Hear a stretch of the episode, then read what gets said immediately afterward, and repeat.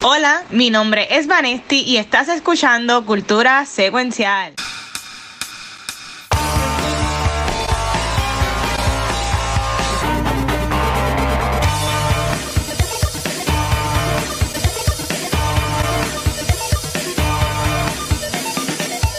Saludos Corillo y bienvenidos a un nuevo episodio de Cultura Secuencial. Yo soy Vanessa y estoy súper pompeada, aunque no lo parezca, de estar aquí otra semana hablando de cultura popular. Pero antes de comenzar, yo quiero que los que paralizan corazones se presenten. ¡Ea! Yo soy el Heart of Stone, Gabucho Grab. Uh. Yo soy el que. Um, perdonen. Guache, ¿estás bien? ¿Estás bien? ¿Qué te pasó? ¿Qué pasó? Es que estaba tomando agua y me ahogué. Ok, wow. Es verdad, era eso. No sé. Tú, Gabriel, me ve. Esto, que tiene que estar viendo. Yo estaba hablando hace como cinco minutos aquí tosiendo. Este, nada, estaba meditando. Mira, este, acá está el que está riendo poco a poco en el amor otra vez. Gracias a Gabriel. Oh. Wow. Ya no tienes el corazón de hielo. Eh, no, ya, ya me, me lo, me lo han derretido. Si con, si con todo lo lindo que vi estos, en estos días, aunque estaba bien asustado con Heartstoppers, déjame decirte. Yo también. Eso, eso no lo vemos ahorita. Yo, yo estaba en una. Yo, yo- bueno, eso lo vemos ahorita. Está bien. Yo hasta Este, textos recibí de Watcher mientras él lo estaba viendo. No, no, y eso fue al principio de la temporada, como por la eh, como al principio de la mitad. Pero a lo último, yo decía, espérate, no, como que yo estaba, yo, yo estaba ahí ah, diciendo al televisor, no, como que no lo hagan. Pues nada, eso hablamos ahorita. Este, Corio, sí, el episodio nuevo de cultura, estamos aquí, estos chavos, pues, estamos aquí. Este, en Washington Watcho, yo honestamente no tengo nada, porque lo que he visto ha sido lo que vamos a hablar hoy. Este, que es gozadera de mi parte, por Y lo lo, menos. lo otro que has visto lo estás salvando para la semana que viene. este, eh, no, yo le dije, yo le dije, yo hice un compromiso y yo dije que me iba a portar bien, so yo voy a, yo voy a cumplir mi compromiso. Este, Muy bien. sí, oye, yo soy un hombre, de, yo soy un hombre de palabra. Mira, Ujú. este, pero es lo que vamos a hablar más tarde hoy, así que no, no voy a, no tengo nada, pero sí, Gabriel estaba buscando el GIF que enviaste, pero no, no lo conseguí. Nada, este, el que enviaste por el chat, este. Ah. Pero sí estoy jugando, Corillo, que estoy gozando bien brutal y está queriendo película, este, lo estoy jugando y me está dando mucha diversión. Es eh, Baldur's Gate 3. Eh, estoy sufriendo cuando hago los streams porque no me gusta, porque es en la partición de Windows en mi Mac, algo bien complicado, pero ya mismo sale en Mac y en PlayStation, so voy a poder estar jugándolo feliz y contento. Pero alguien que yo sé que vi algo bien especial hace tiempo y lo, puedo, lo puedo hablar hoy, este, eh, eh, Vanetti, so, so Van, ¿qué estás qué estás visto? Bueno, no sé si es estos días, porque lo vimos hace tiempo, pero lo ¿de vimos qué, hace como de qué mes, quieres hablar en. Washington Watcher? Pues mira, la realidad es que como ya salió y ya lifted el embargo, eh, pues vamos a, a dar un- simplemente un breve reaction de Blue Beetle, porque la realidad es que la semana que viene es que vamos a entrar de lleno Sí. a la película y vamos a hablar de todos los detalles y cómo fue la experiencia. Pero overall, ya, eh, si estás escuchando este podcast viernes o lo estás viendo, Blue Beetle salió por lo menos en Puerto Rico el jueves 17 en cines y voy a hablar de qué tal me parece la película overall. Yo creo que la película la película para mí fue un disfrute. Yo no sé si es que me dejé también llevar porque fue una experiencia bien bonita de estar en el cine con el director Ángel Manuel, tener la oportunidad de entrevistarlo. Pero yo voy a ser súper sincera, yo la pasé muy bien viendo la película. Eh, yo la encontré entretenida. Eh, Cholo me encantó Sí, como protagonista. Yo sé Sí. que Cholo lo hemos visto en Cobra Kai, eh, que es realmente básicamente TV porque es streaming. Y Sí. uno, uno podría ser que ponga en duda como- como que no todos los actores traducen bien de streaming o de la televisión a cine. Y definitivamente él tiene el carisma y todo el charm para convertirse en una estrella de Hollywood. Yo espero que así él tenga una larga carrera. Eh, yo encontré esta película super charming. Eh, yo la encontré entretenida. Eh, it was a fun time, definitivamente. So, ese es mi short review porque tengo muchas cosas que decir más adelante y tengo, tengo hasta especulaciones que después quiero traer, como Gabriel no la ha visto, eh, quiero hablar de unas cositas más adelante en el review de la movie. que eso es la semana, que la semana que viene. Mira, yo, yo voy a. Yo también la vi con Manesti hace como un año atrás, pero antes de eso, José A. Ramos, este, que es pana también acá de crear de contenido de Puerto Rico, de podcast de Puerto Rico, dice: Saludos Corillo, la vi en mediodía y sinceramente es muy buena no es perfecta, pero es mucho mejor que otras películas de superhéroes de este año. Dice ahí este José, este, mira, como dijo Varetti, mm, no quiero entrar en muchos detalles porque la va a ver mañana, bueno, este, este weekend la, la, la, va a ver. Este, pues yo sí voy a decir que eh, Cholo eh, Maridueña, Cholo Maridueña, él, él, obviamente es lo mejor de la película y si en algún momento tenían duda de si ese tipo, ese tipo, si ese muchacho tenía el calibre de también, además de ser un Netflix star con Cobra Kai, de poder también estar en películas, yo entiendo que en verdad no es que le caiga la boca, porque yo entiendo que él, la gente no habla mal de él, él, es básicamente el corazón de Cobra Kai, este, claro. pero, lo, pero lo hace muy bien en la película, en verdad. Pero estoy loco de que Gabriel la vea. Este, el sábado, el sábado. Yo tiene la conversación porque estoy de acuerdo. Este, eh, el tener que decir que todas las películas son lo mejor del mundo o lo peor del mundo, mira las películas, no todo es así. Estamos, todos los headlines siempre tienen que ser the best movie ever or the worst movie ever. Y no, hay películas que, que son eh, una película de superhéroe familiar que déjame decirte, con todo y eso, Ángel Manuel Soto le mete un par de cositas medias de horror y medias dramáticas que me gustaría verlo explorar otros genres eh, como horror. Sí, bien de acuerdo, bien de acuerdo. Este, mm, bueno, es que esto lo va a hablar la semana que viene, pero maybe, no sé, en, un multiverse, ¿verdad? Para que no en de estos superhéroes, ¿verdad? En la de superhéroes estaría, estaría cool ver si en verdad esta película era un poco más fuerte, como que si como existiera una versión otro cut. Exacto, un director Scott un poquito más fuerte, porque, por ejemplo, la, las escenas, y esto no es spoiler porque lo vimos en el trailer, cuando, Se, cuando se convierte este, la cosa, que es como que una escena un poquito intensa, este, eso como que se pudo haber prestado como que algo como que yendo rol bien, bien fuerte. Eso en verdad. Pero Gabriel, tú, este, ustedes compartieron, ustedes compartieron que la película ahora mismo tiene 84% en Rotten Tomatoes, que está por encima de básicamente todas las películas de superhéroes este año en lo que es Rotten Tomatoes. Este, de lo que has visto por ahí, Gabriel, este, ¿estás pompeado para ver la película mañana? ¿Qué piensas? Yo eh, este, estoy pompeado para verla, la voy a ver el sábado. Este, ah, estoy bien pompeado por verla, este, porque yo no tenía muchas esperanzas para esta movie, para nada en el último año, y medio, desde que empezaron las fotos y los teasers y los trailers y whatever, right? Hasta porque hasta el trailer a mí, I wasn't sold on it. Pero empezaron a salir reactions, empezó a hablar con, pues, para las amistades que la habían visto y whatever. Y la reacción, y estoy bien excited por verla. Este, porque lo que he leído es que es muy buena y posiblemente una de las mejores películas de superhéroes del año. Y probably lo que he visto la mayoría de la gente es que es lo mejor de DC en varios años. Este, so, estoy bien, um, estoy bien excited por verla. A mí me gusta Solo, este, a mí me gusta obviamente Cobra Kai, este, a mí me gusta George López, este, eso quiero ver eso. Y obviamente también no se puede negar, quiero verla porque quiero ver la representación latina. Es la primera, eh, si no me equivoco, es el primer superhéroe full on Latin que tenemos.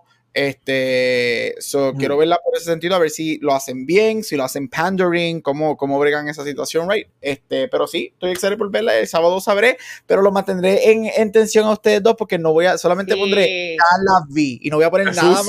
Ah, ¡Qué sucio! No voy a poner nada en el chat. Sí, algo que iba a decir rapidito. Ah. Oye, esto sigue siendo un origin story y sí, digamos que raya con los estereotipos de, de este tipo de película. Definitivamente se siente como más una película de fase 1 de Marvel, digamos, ¿verdad? Donde estamos conociendo a estos personajes. So, sí, hay unos, unos tropes que, que los, van, los van a ver en la película. Sí, pero, pero ¿verdad? Como, como dijo Vanetti, este, uh, y, yo estoy todo el tiempo relajando de que sí, a agosto 18, Lumiter en cine, acá tuvimos suerte pues tener el día antes, este, pero ya mañana cuando sale el época como dijo Vanes, pues ya va a estar en todos los partes del mundo que la pueden ver. Este, no Chicago en Caribe en Cinema, fíjate, ¿tendrá, le darán la IMAX o, todavía tienen Oppenheimer la IMAX? acá oh, hay que ver. cine. Ah. Acá, acá, en Estados Unidos Oppenheimer, Oppenheimer está en IMAX, válgame, como hasta septiembre. Sí, wow. No sé en Puerto Rico, pero acá está Oppenheimer está como hasta septiembre. Mira, está, está loading por lo menos para Carolina. Este, pues la, la, página de acá de Carolina Cinema es como que bien, tú sabes. Especial. Oh, eh, eh, este, nada, está subiendo, está haciendo que mal. Pero nada, yo, yo, yo creo que para mí que Oppenheimer sigue todavía en, en, en IMAX. Yo también eh, creo. Oh, yo, tengo taquilla, yo tengo taquilla para verla en agosto 27. José dice que está en Santa Carolina en IMAX. Oh, ok. Oh, ok. Fíjate, eso sería bueno porque aunque Vanesti ya la vimos en, lo que aquí en Puerto Rico se conoce CXC, mm. que básicamente lo que había de premium antes que viniese IMAX, antes que viniese la, la que es 360, bueno, 180, ScreenX y, y la 4DX que, que, que también no, es como que una sala, que una sala pequeña, por decirlo así. Pero yo, sí tengo, yo sí estoy pendiente, quiero estar pendiente de una cosa, este, y es obviamente cuánto la película hace este fin de semana, pero he visto muchos screenshots en Twitter, muchísimos actually, de mucha gente posteando de que la película no está vendiendo. Y yo quiero ver, este, están tirando los screenshots de los asientos vacíos. Cuando yo empecé a verlo, me dio con ver, con entrar al, cine donde yo voy a verla y, y chequeé varias horas los cines alrededor mío.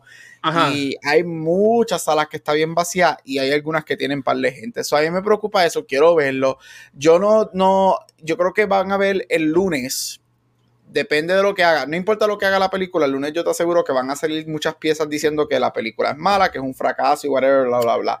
Yo no sé porque yo no la he visto y whatever, right? Yo lo que diría es que dos cosas que tiene la película en contra. Obviamente el crical de DC, que mucha gente no sabe qué es lo que está pasando con DC. Horrible. Y segundo, yo creo que desafortunadamente, bueno, no, tres cosas. Lo segundo sería que la gente obviamente está un poco cansada de las películas de superhéroes, especialmente si son malas, right? No la he visto, no estoy diciendo que es mala, pero la gente está un poco cansada, tiene, eh, tenemos un poquito de superhero fatigue.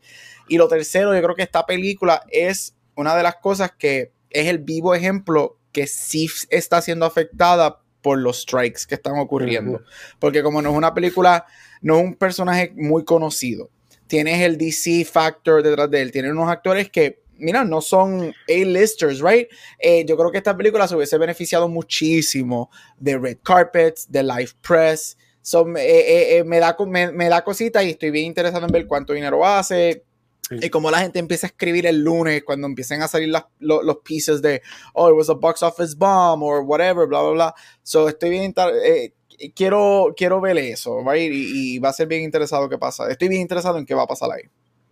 Sí, este, yo, estaba relajando, bueno, no relajando, pero vi, vi que este, um, el Heavy Spoilers, que yo, yo estoy con varios, youtubers así como que de película, John Campia, el Heavy Spoilers, este, Jeremy Jans, y pues el de puso como que, mira, eh, un screenshot de una sala que nada más había una persona que ya compró taquilla y él decía, voy a comprarla de al lado de él vamos a ser un amigo, ¿sabes? Como que eso debe ser un bad trip, que, como que te, te, te vacío la, el cine y ve que se sienta aquí al lado tuyo. Tiene que ser un bad trip. Yo pienso, Gabriel, que esta película va a vivir por el word of mouth. Yo también, ya. Esta película, la, esta, esta, película, por ejemplo, es esta misma campaña que ellos tenían de abril, de agosto 18, Lu en el cine, este, este, personas como Fernan de Cultura Geek, Vamos a hacer un, un plug a Fernan. Yo, yo no pude dormir esta semana con la preocupación de que a Fernan le gustara esta película. Porque ese hombre le da una promo. ¿sabes? Todos los días ahí, ahí, cuando puse un post a mí me gustó yo, ah, pude. Me salieron hasta más caras, si pueden ver Este, ¿verdad? Estaba, estaba bien preocupado. Mira, Gabriel, ellos están diciendo que va a ser 30 millones. Que yo te soy bien honesto, yo te soy bien honesto, basado en lo que yo pensaba. es la proyección, 30 basado en lo que yo pensaba que la película iba a ser hace tres meses basado en que nadie conoce este personaje, basado en que solo no es una estrella A-lister, basado en que el director no es una estrella A-lister, basado en que es la primera película latina en superhéroe, basado en que DC, si llega a, los 30, para mí, y esto no es cuestión, yo como, como un viewer, como un fan, no como money ni como studio, como fan, 30 para mí, 30 millones para mí es un éxito, porque yo me acuerdo que hace como un mes y mes y medio eh, estaban como en 10 millones. Correcto. So, si llega a los 30, para mí eso es un, un buen hit y yo creo que, como tú dices, es un buen número para crear un word of mouth going forward. Sí. Y los reviews, yo creo que ya win también, como que el, que tenga, el que esté bien criticada en Rotten Tomatoes, ¿verdad? O que sea fresh, eh, overall, yo creo que mínimo, aunque la película no venda ni, ni, ni la película regrese el budget, eso le sigue garantizando trabajo a Ángel y a al Yo creo. Eh, el, el, lo bien aceptada que ha sido dentro de las críticas sigue garantizando future jobs. Yep. No, y yo estoy bien interesado porque obviamente esto no lo ponen hasta dos o tres después de los críticos, pero estoy bien interesado en el audience score. Este, porque el audience score es lo que te ayuda a ti a mayormente a tener un buen word of mouth. Right? Es algo que lo menciono porque es algo que quiero mencionar ahorita cuando hablemos de Red, White and Royal Blue, que el audience score ha explotado y esta película streaming ha roto un montón de récords que nadie se imaginaba que iba a romper. Este, y, y estoy bien interesado, creo, Oye, yo creo que normalmente los audience scores salen ya un domingo, sábado o domingo es que los empiezan a poner o, que abren para que la gente ponga su audience score. estoy bien interesado en eso y, yo creo que eso va a determinar mucho el word of mouth um, de esta película. A mí, a mí no me sorprendería que usualmente en los, el, porcentaje de crítico es, el que es bajito y, y está alto el, de la audiencia. A mí no me sorprendería que el de la audiencia se mantenga también en, eso, en, los 84, 85 por ahí. Este, pues, porque por lo que he visto hoy, ha sido la mayoría, como lo que compartió José, como lo que compartió Fernán de Cultura Geek, ha sido bastante positivo. Eh, eh, en verdad, pero es un buen word of mouth. Pues, quisimos, aunque sí, el episodio de la semana que viene, y aunque leímos la película hace como dos meses atrás, este, queríamos hacer este, este, first reaction para, pues, como quien dice, este, crear eso mismo, crear ese, ese word of mouth, y en verdad que estando en IMAX en Carolina es un palo, honestamente. Claro. So, que en verdad que de hecho, nosotros no la vimos IMAX, so, estaría cool. Entiendo que la película, eh, creo que se grabó con también para, para IMAX, la película. Sí. Nada, para, ir con Gabriel, lo que me gustó fue subieron fotos del, del blue carpet de la película. Y obviamente estaba James Gunn con Peter Safran. estaban los dos ellos ahí y Ángel Manuel estaba con una foto de. Ah, la carita de, solo. eso es verdad. Eso, estuvo, ah. chulo. Y como dijo Gabriel, entiendo que esta película se ha beneficiado mucho por estas entrevistas a los artistas. Sí. Por, por tener a Solo en Hot Ones. O algo así, comiéndose las aritas. Y entiendo que porque así la gente lo conocía, porque sí, obviamente tienes la fanaticada de Cobra Kai. Pero sí, lo dice, lo dice favorecido también este, o añadido, ¿verdad? Este, es algo que, yo voy a traer ahorita cuando hablemos de Red Wire and Royal Blue, que a mí me sorprende lo bien que está haciendo esa película sin prensa en live press de los actores. O, eh, eh, pero sí, Blue Beetle. Pero no va a ver y ojalá, ojalá esté buena cuando yo la vea. Yo no sé, no la he visto. Y ojalá, mira, como todo, yo, eh, son latinos, yo creo que es existe. vamos a ver, pero el episodio de la semana que viene va a ser interesante porque este es el first reaction, pero si le damos un view al chat de nosotros, los fans se van a quedar como que, espérate, aquí hay una congruencia bien diferente. yo, yo, yo dije que me iba a portar bien ya la semana que viene, cuando demos el review, pues yo voy a decir mi, reseña, pero alguien que sí vio algo esta semana a, este, fue Gabriel y una película que es bastante nueva eh, en los cines. Eh, cuéntame un poco de eso, Gabriel. Mira, estamos en la época de. Ya estamos entrando al Halloween era, al Halloween part of the year. Que a Watcher van, no sé si escuchaste, pero en Back to the Movies por fin os voy a obligar a ver a, que Watcher vea The Exorcist, la original. ¿Qué? Está y él dijo que la va a ver, así que yes, por fin. Ya, entonces más, tengo que verla. Eh, muy bien, así me gusta. Eh, mira, y fui a ver este fin de semana, este, no, no el fin de semana, el martes después que grabamos, fui a ver The Last Voyage of the Demeter, que es la nueva película de este vampiro, no sé si han escuchado de él, que se llama Drácula. Han, hecho dos, tres películas de él. Este, mira, y obviamente este, este es un supernatural, es un horror movie este, basado obviamente en la novela Drácula de Bram Stoker, este, con un, cast este, compuesto por Corey Hawkins, este, que muchos de nosotros lo conocemos este, por um, In the Heights, Walking, Dead. Walking, Dead. In the Heights, este, Liam Cunningham de Game of Thrones, David Dasmalchian, que sale en todo. en todo. En DC sale en todo, porque hasta en Oppenheimer sale. En Doom. Este, en Doom, todos lados. Mira, y esta es la historia de. Es un, es un, take, obviamente, en Drácula. Este, so, el The Demeter es el famoso bote en el que transportan, eso es parte de la novela, el de Mirror es el famoso bote donde transportan a Drácula a Transylvania y aquí lo que hacen es que pues, te dan un, twist nuevo en el hecho de que el de Demeter está viajando a Londres este, con un crew y passengers, pero ellos no saben que Drácula obviamente está siendo cargado en el bote para ir a Londres. Este, y He Awakens, sin spoiler, es la tradicional. He Awakens en forma de vampire este Monster, Full on Monster. Y pues a comerse dicho porque hay hambre y necesitamos sangre hasta llegar a Londres, right? Este. La película es fine. Este, yo no, no, como fan de Drácula, y me encanta, obviamente fan de horror, fan de Drácula y whatever, no necesariamente aporta nada nuevo al lore de Drácula, pero la película se deja ver y entretiene. Y yo creo que lo que salva mucho la película son tanto la cinematografía que es súper spooky y bien gothic, porque Drácula es dentro del género del gothic, este, que sí hay una distinción entre gothic y horror, y, es bien gótica. Y este, la, las escenas de pues, que Drácula está matando son muy buenas. Yo creo que eh, vale la pena por eso. Las escenas que le está matando a, a, los passengers este, son son bien Drácula en el sentido de que sí es lo que yo quiero. Drácula, yo no soy fan de los vampiros que brillan en el sol. Yo soy fan de los vampiros verdaderos. a mí me gusta cuando Drácula ah, es violento.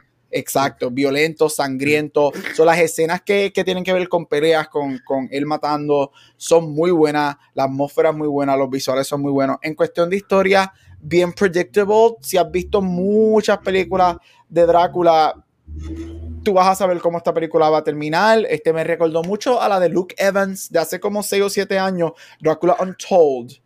Eh, que es más o menos eso, que ya tú sabías a la media hora, tú sabías cómo esto iba a terminar, right? Eso es bien eso. Pero tienen una, unas imágenes bien cool. Este, el diseño de Drácula es bien cool, me gusta. Este, y el final te da una idea de que quizás viene una segunda parte, pero casi todas las películas de Drácula terminan así y como no hacen chavos nunca te dan una segunda parte. So, mm, pero si eres fan de horror, no tienes nada que hacer un, no, no sé, ya yo no sé en Puerto Rico cuándo es que vale 5 pesos la taquilla, pero un martes, vamos, acá es martes, o voy a decir martes. Si no tienes nada que hacer un martes, si no tienes que hacer nada que hacer en un matiné, te gusta el horror, te gusta escenas you violentas, sangre, te gusta Drácula, se deja ver, es entretenida y vale los 5 dólares que pagas la movie. So, it's fine. Otra película más en el Lord de Drácula. No añade nada nuevo, pero se deja ver y entretiene. Qué cool. Vale, ¿a ti cuál te gustan? ¿Los vampiros de buste o los vampiros de verdad? A mí me gustan todos los vampiros en general. pero eh, yo como que leí que esta película no vendió, ¿verdad, Gabriel? Algo así que fue. No está vendiendo, no. Yo, es que también el marketing de esta película yo nunca lo vi, fue casi bien non-existent. Entonces tira para streaming service, pensaría yo. Bien pero, tiene, pero tiene, tiene elementos buenos, la dirección es muy buena. El screenplay, again, es la historia. El screenplay es como que, sure, pero tiene unos visuales muy buenos, una dirección muy buena, unas escenas violentas bien cool. Este, again, lo que me gustó es que es Drácula. So, por lo menos es Drácula, no es como que un, take weird. Es full on Drácula. Es un monster, está matando, tengo que sobrevivir el viaje, tengo, necesito sangre hasta que llegue a Londres, que me pueda convertir en humano y vivir entre la gente. So, se deja ver. Nosotros hablamos de la serie. ¿Cómo? ¿Se convierte en un humano en la película? Al final. Eh. y, saca, y, y, sacaba así, eh, caminando con la canción de Linkin Park. y él caminando así por la gente. No, iba, a decir este. Uh, y, y, creo que ni eso es lo que dice la canción, no sé, mala mía, perdón, mi gente. Este, nosotros hablamos aquí de la serie de, de, Netflix, ¿verdad? ¿Fue una serie? Caso de bueno, yo recuerdo haber hablado de la de. Tú dices la que era de tres capítulos. Ah, ah la de, BBC. Serie. Sí. Ay, esa serie estuvo tan buena. Muy brutal, Qué buena. Oye, ¿qué me hicieron más?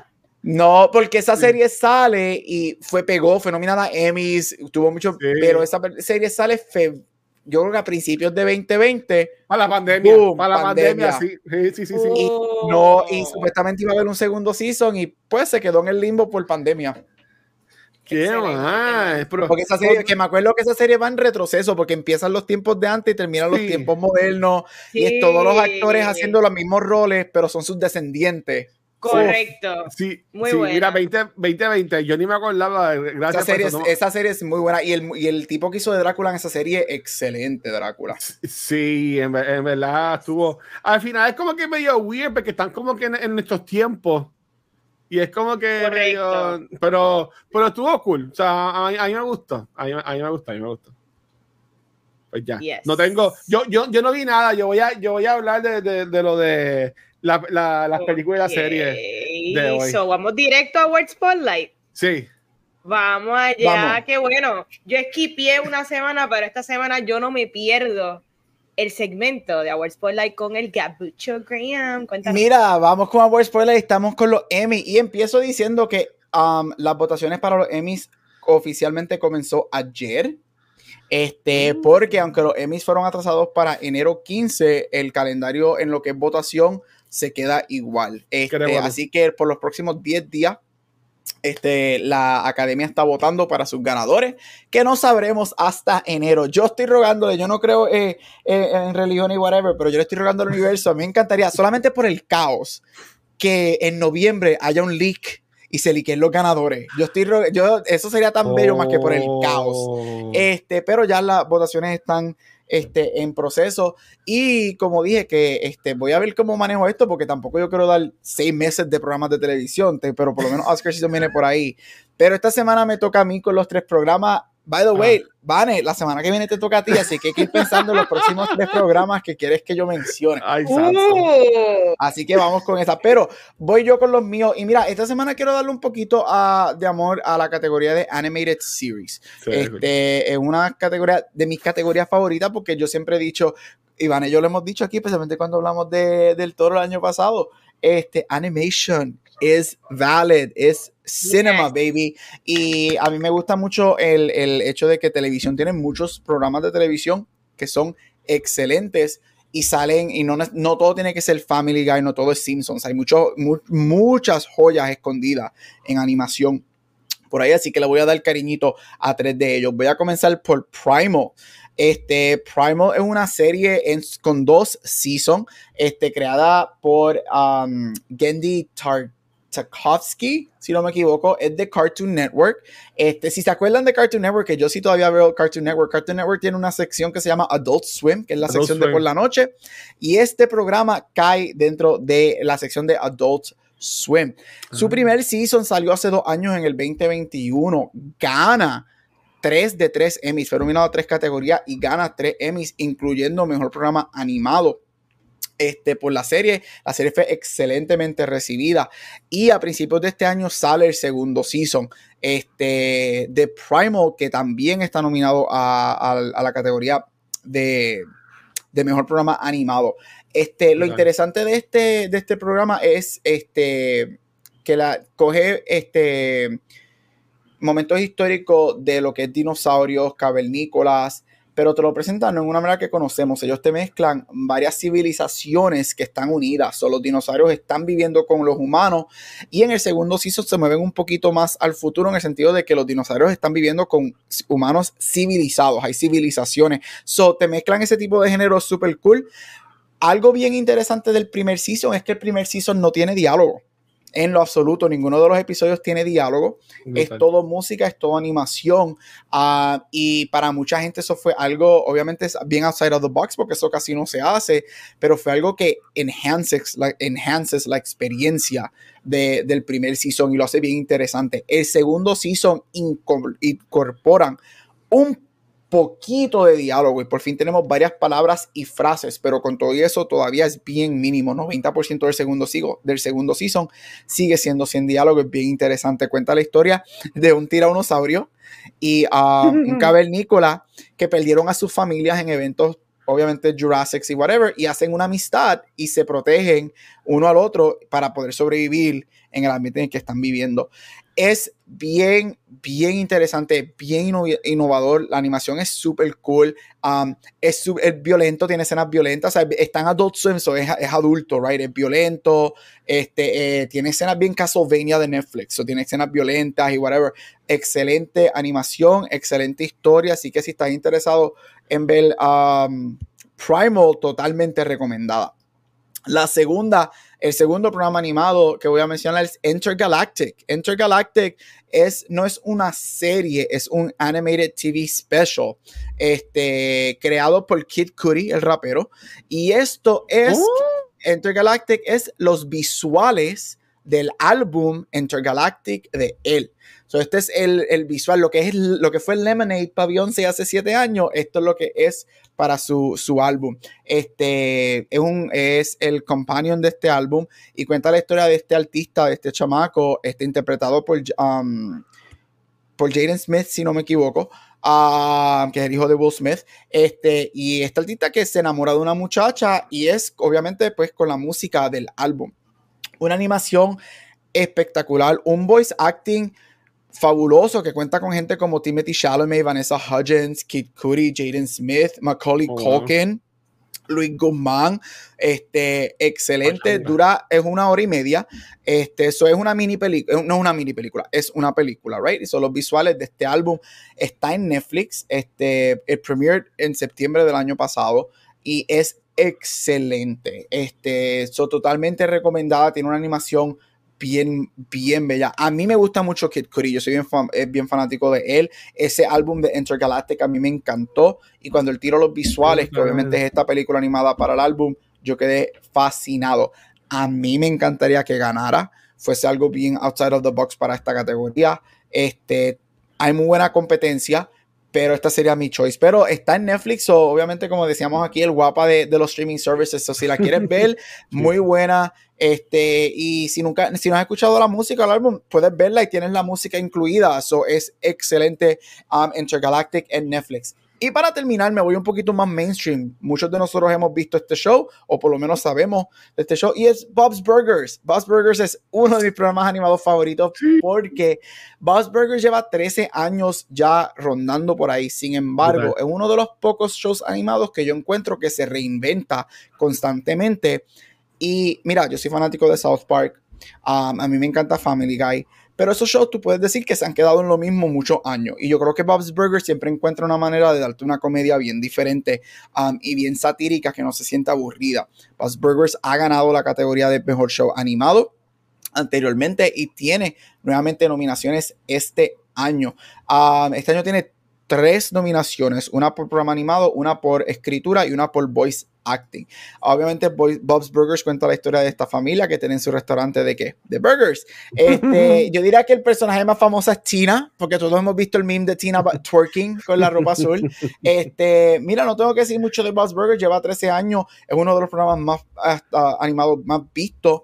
De hecho, ha sobrepasado a, a, programas como Simpsons, Family y South Park en los últimos años en popularidad. Ha generado varias películas, una que salió el año pasado en el cine, muy buena. The Bob Burgers Movie estuvo muy, muy buena. Este, la serie ha sido renovada para un, una, un Season 14 y Season 15, así que parece que hay Bob's Burgers para largo. Estos son los tres programas de la semana de hoy. Le di un poquito de amor a, la animation porque a mí me encanta mucho el animated, eh, los animated shows. Así que Primal, Intergalactic y Bob's Burgers. La semana que viene vengo con Vane, la reina del, del pop culture en Puerto Rico y sus tres programas. La cosa es que voy a, te voy a dar eh, a rayo, Luis. Se murió Watcher, se murió Watcher. Ok, mira, voy a mis tres opciones van a ser cosas que yo no he visto para que hables de ellas porque tengo curiosidad. Que, que, Luis, ahora me pego la risa. control, gente, control. Es que ya estoy pensando, Gabriel lo mencionó la semana pasada, y yo, yo me quedo pensando y me estoy riendo de que tampoco he pensado las mías. So, Ay, so, so, todo, que, todo que sacar las mías. Y Gabriel mencionó Boss Burgers, ahí me encanta Gene. El nene, Ay, tan, él, toca música, tiene como que un pianito. El mejor. Bueno, él, intenta, ¿verdad? Tocar. Y, y en verdad, yo la veía en Hulu, yo creo que la veía. Eh, porque eso sí, está en Hulu. ¿verdad? Sí.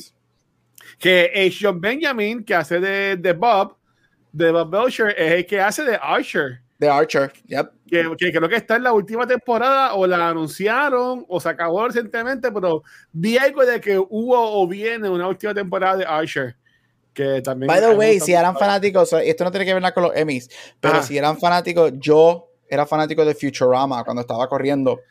Ahora, 10 años después de que terminó, tiraron su season nuevo, su season 11. Están en el, van por el episodio 4 o 5 en Hulu. Está excelente, me encanta so far. Después de 10 años sin nada nuevo, Futurama este, regresó a matar, de verdad que me encanta. Ah, Qué ah, ah, brutal. A, mí me gusta, a mí me gusta un Gabriel, ves preparándote porque tengo ya los tres. No sé si estos, no sé si estos son del Watcher, pero, pero los digo aquí de lo que viene la semana que viene. Sí, dilo, dilo, para si ya sabes qué no decir. Número uno, Yellow Jackets. Yes. Ok. Número, y mira, los perros se treparon aquí. Espérate. Número dos, Blackbird. Ok, me están atacando, vengo ahora. Yo quiero ver Blackbird. Blackbird es la de. Ay, está bien buena. La, de, Karen Andor, que yo no la he visto. Uh, o sea, espérate, déjame aclarar. Sí, vi los primeros dos, tres capítulos y no le he terminado. Perfecto. Ah, no, ha hecho brutal. Yo creo que Espérate, el Watcher está escribiendo Andor. No, esas son las tuyas. Yo la escribí en el chat ah, que. no, bendito, no, no. Yo, yo la escribí en el chat para que no es para que, lo tengáis de, de recuerdo. Yo quiero ver Blackbird. Esperemos que los perros no me vuelvan a interrumpir el Quiere salir en cámara. Ahí también sale el que hace de Stingray, ¿verdad? En Korakai. El gordito. ¿En, en, en Blackbird. En Blackbird. Sí, él, sí, el mismo de Richard, de Richard Sí, ay, Dios mío, esa película. Wow, esa película. Es que me han hablado súper bien de Blackbird y quiero, la, siento que voy a empezar a verla eh, porque es un caso verídico y sale Taron Edgerton, ¿verdad? Ajá. sí. Quiero verla. Ay, qué brutal. Ah, pues perfect, vale, porque los tres lo he visto, los tres me encantan, así que tengo mucho que decir de los tres para ver si te convenzo a que los veas. Oh, muy bien, perfecto. Bueno, vamos a arrancar con la primera película que vimos, ¿correcto? Sí, sí. ¿Con esa quieren arrancar? Bueno, vamos a hablar de Red, White and Royal Blue. Esto es una película de ah. Prime que se siente como estos rom-coms que salían en los late 90s y los early 2000s, donde se encuentran estas dos personas y tienen como que este tipo de rivalry, pero de repente conectan y terminan enamorándose y pasan cosas dramáticas, pero finalmente todo eh, es full circle y ellos se unen y todo termina bien, pero lo cool de esta película es que, aunque digamos que es un estereotipo, es clichosa, eh, las actuaciones están súper buenas. Eh, las situaciones donde están estos personajes, a mí me parece súper original de que uno sea este príncipe británico y este otro muchacho sea el hijo de la presidente y que sea también latino y él es americano y el choque cultural, más la química que tienen estos dos muchachos en esta película, es excelente. Hay una tensión que, que como que se sale de la pantalla y está súper cool. Esta película es un easy watch, esta película es un rom-com, está chulito, eh, me sorprendió mucho la actuación en particular del chamaco que hace de Henry, que él es el británico, oh, cuando había que llevarlo a las escenas dramáticas y más serias, yo creo que él cargaba muy bien esa escena y lo hacía muy real, porque digamos que hay momentos de esta película que se siente un poquito medio chistosito, pero él le eliminaba ese aspecto que podría ser medio medio no creíble los perros otra vez atacándome. Pero esta película yo diría que tiene muy buenos reviews y los entiendo porque al igual que Heartstoppers, que vamos a hablar más adelante de ella, eh, necesitamos esto. No todo tiene que ser súper serio, no todo tiene que ser eh, lo más que nos gusta, como Gabriel, y yo decimos, lo grungy, lo dirty. Mira, a veces solamente queremos historias sencillitas de amor, que las personas terminen bien juntas, porque todos queremos aspirar a cosas buenas también y que nos salgan bien las cosas, aunque en el camino se ponga dramático. So, chicos, ¿qué tal Red, White and Royal Blue? Me encanta. Este, todos los Oscars. Todos los Oscars. No, ya ellos dieron, ya dieron que va para los Emmys el año que viene. Todos los Emmys el año que viene. Todos los Emmys el año que viene. No, mira, a mí me encantó esta película. Yo la llevo esperando desde el año pasado que la anunciaron. Y es porque esto ha pasado en un libro que yo amo. Um, y yo he leído, yo creo que el libro ya como seis veces. Este. Oh, a mí me encanta, de hecho, yo hasta enseño el libro en mis clases. Eh, y yo llevo esperando esta película. Este, la vi, yo creo que ya la he visto creo que cuatro veces desde que salió la semana pasada, porque la estoy poniendo, la pongo de por la noche, en, cuando me acuesto a dormir la pongo, y a ponerla para acostarme a dormir con algo en el background, la termino viendo otra vez. Este, Mira, a mí me encantó, a mí me sorprendió mucho. Yo encuentro, yo estaba esperando algo cute, algo fun, que sí, obviamente es bien, es bien clichosa, estereotípico, in a good way, que ya mismo entraremos, entraré en eso.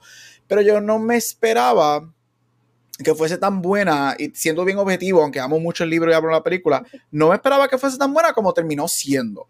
Este, es esta película que yo digo, esto era para ser una más del montón. Sin embargo, para mí sobresale. Este, a mí me encantó la química entre los dos actores.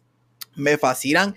Yo conozco a los conozco de películas de Netflix. Me gusta que ah, ellos están, ellos hicieron, ellos hicieron, ellos empezaron a conocer por Netflix movies y me gusta que ellos están ahora saliendo un poco más y especialmente el, actor que hace de Henry el príncipe, él tiene varios proyectos, él está trabajando con, está haciendo una película con Anne Hathaway, está haciendo una serie con Julianne Moore, oh, este, so él, están um, breaking really good, el, el, que hace el hijo del presidente, si no me equivoco, próximamente va a trabajar con Jennifer Lawrence, así que eh, los dos ojalá tengan una una carrera muy buena, la química está espectacular, obviamente fucking hot y sexy, so eso ayuda muchísimo, este Mira, es como digo, Vane, esto es un romcom. Esto es un romcom que pudo haber salido hace 20 años. Obviamente hace 20 años no iba a salir porque pues homofobia pero este, tiene todos los elementos y es como dijo Vane, es esta película que tú la pones y es just to have a good time. Te hace creer en el amor, te hace sentirte light, te hace decir, ah, qué bueno. No todo tiene que ser, y esto, digo estos ejemplos en cuestión de contenido queer,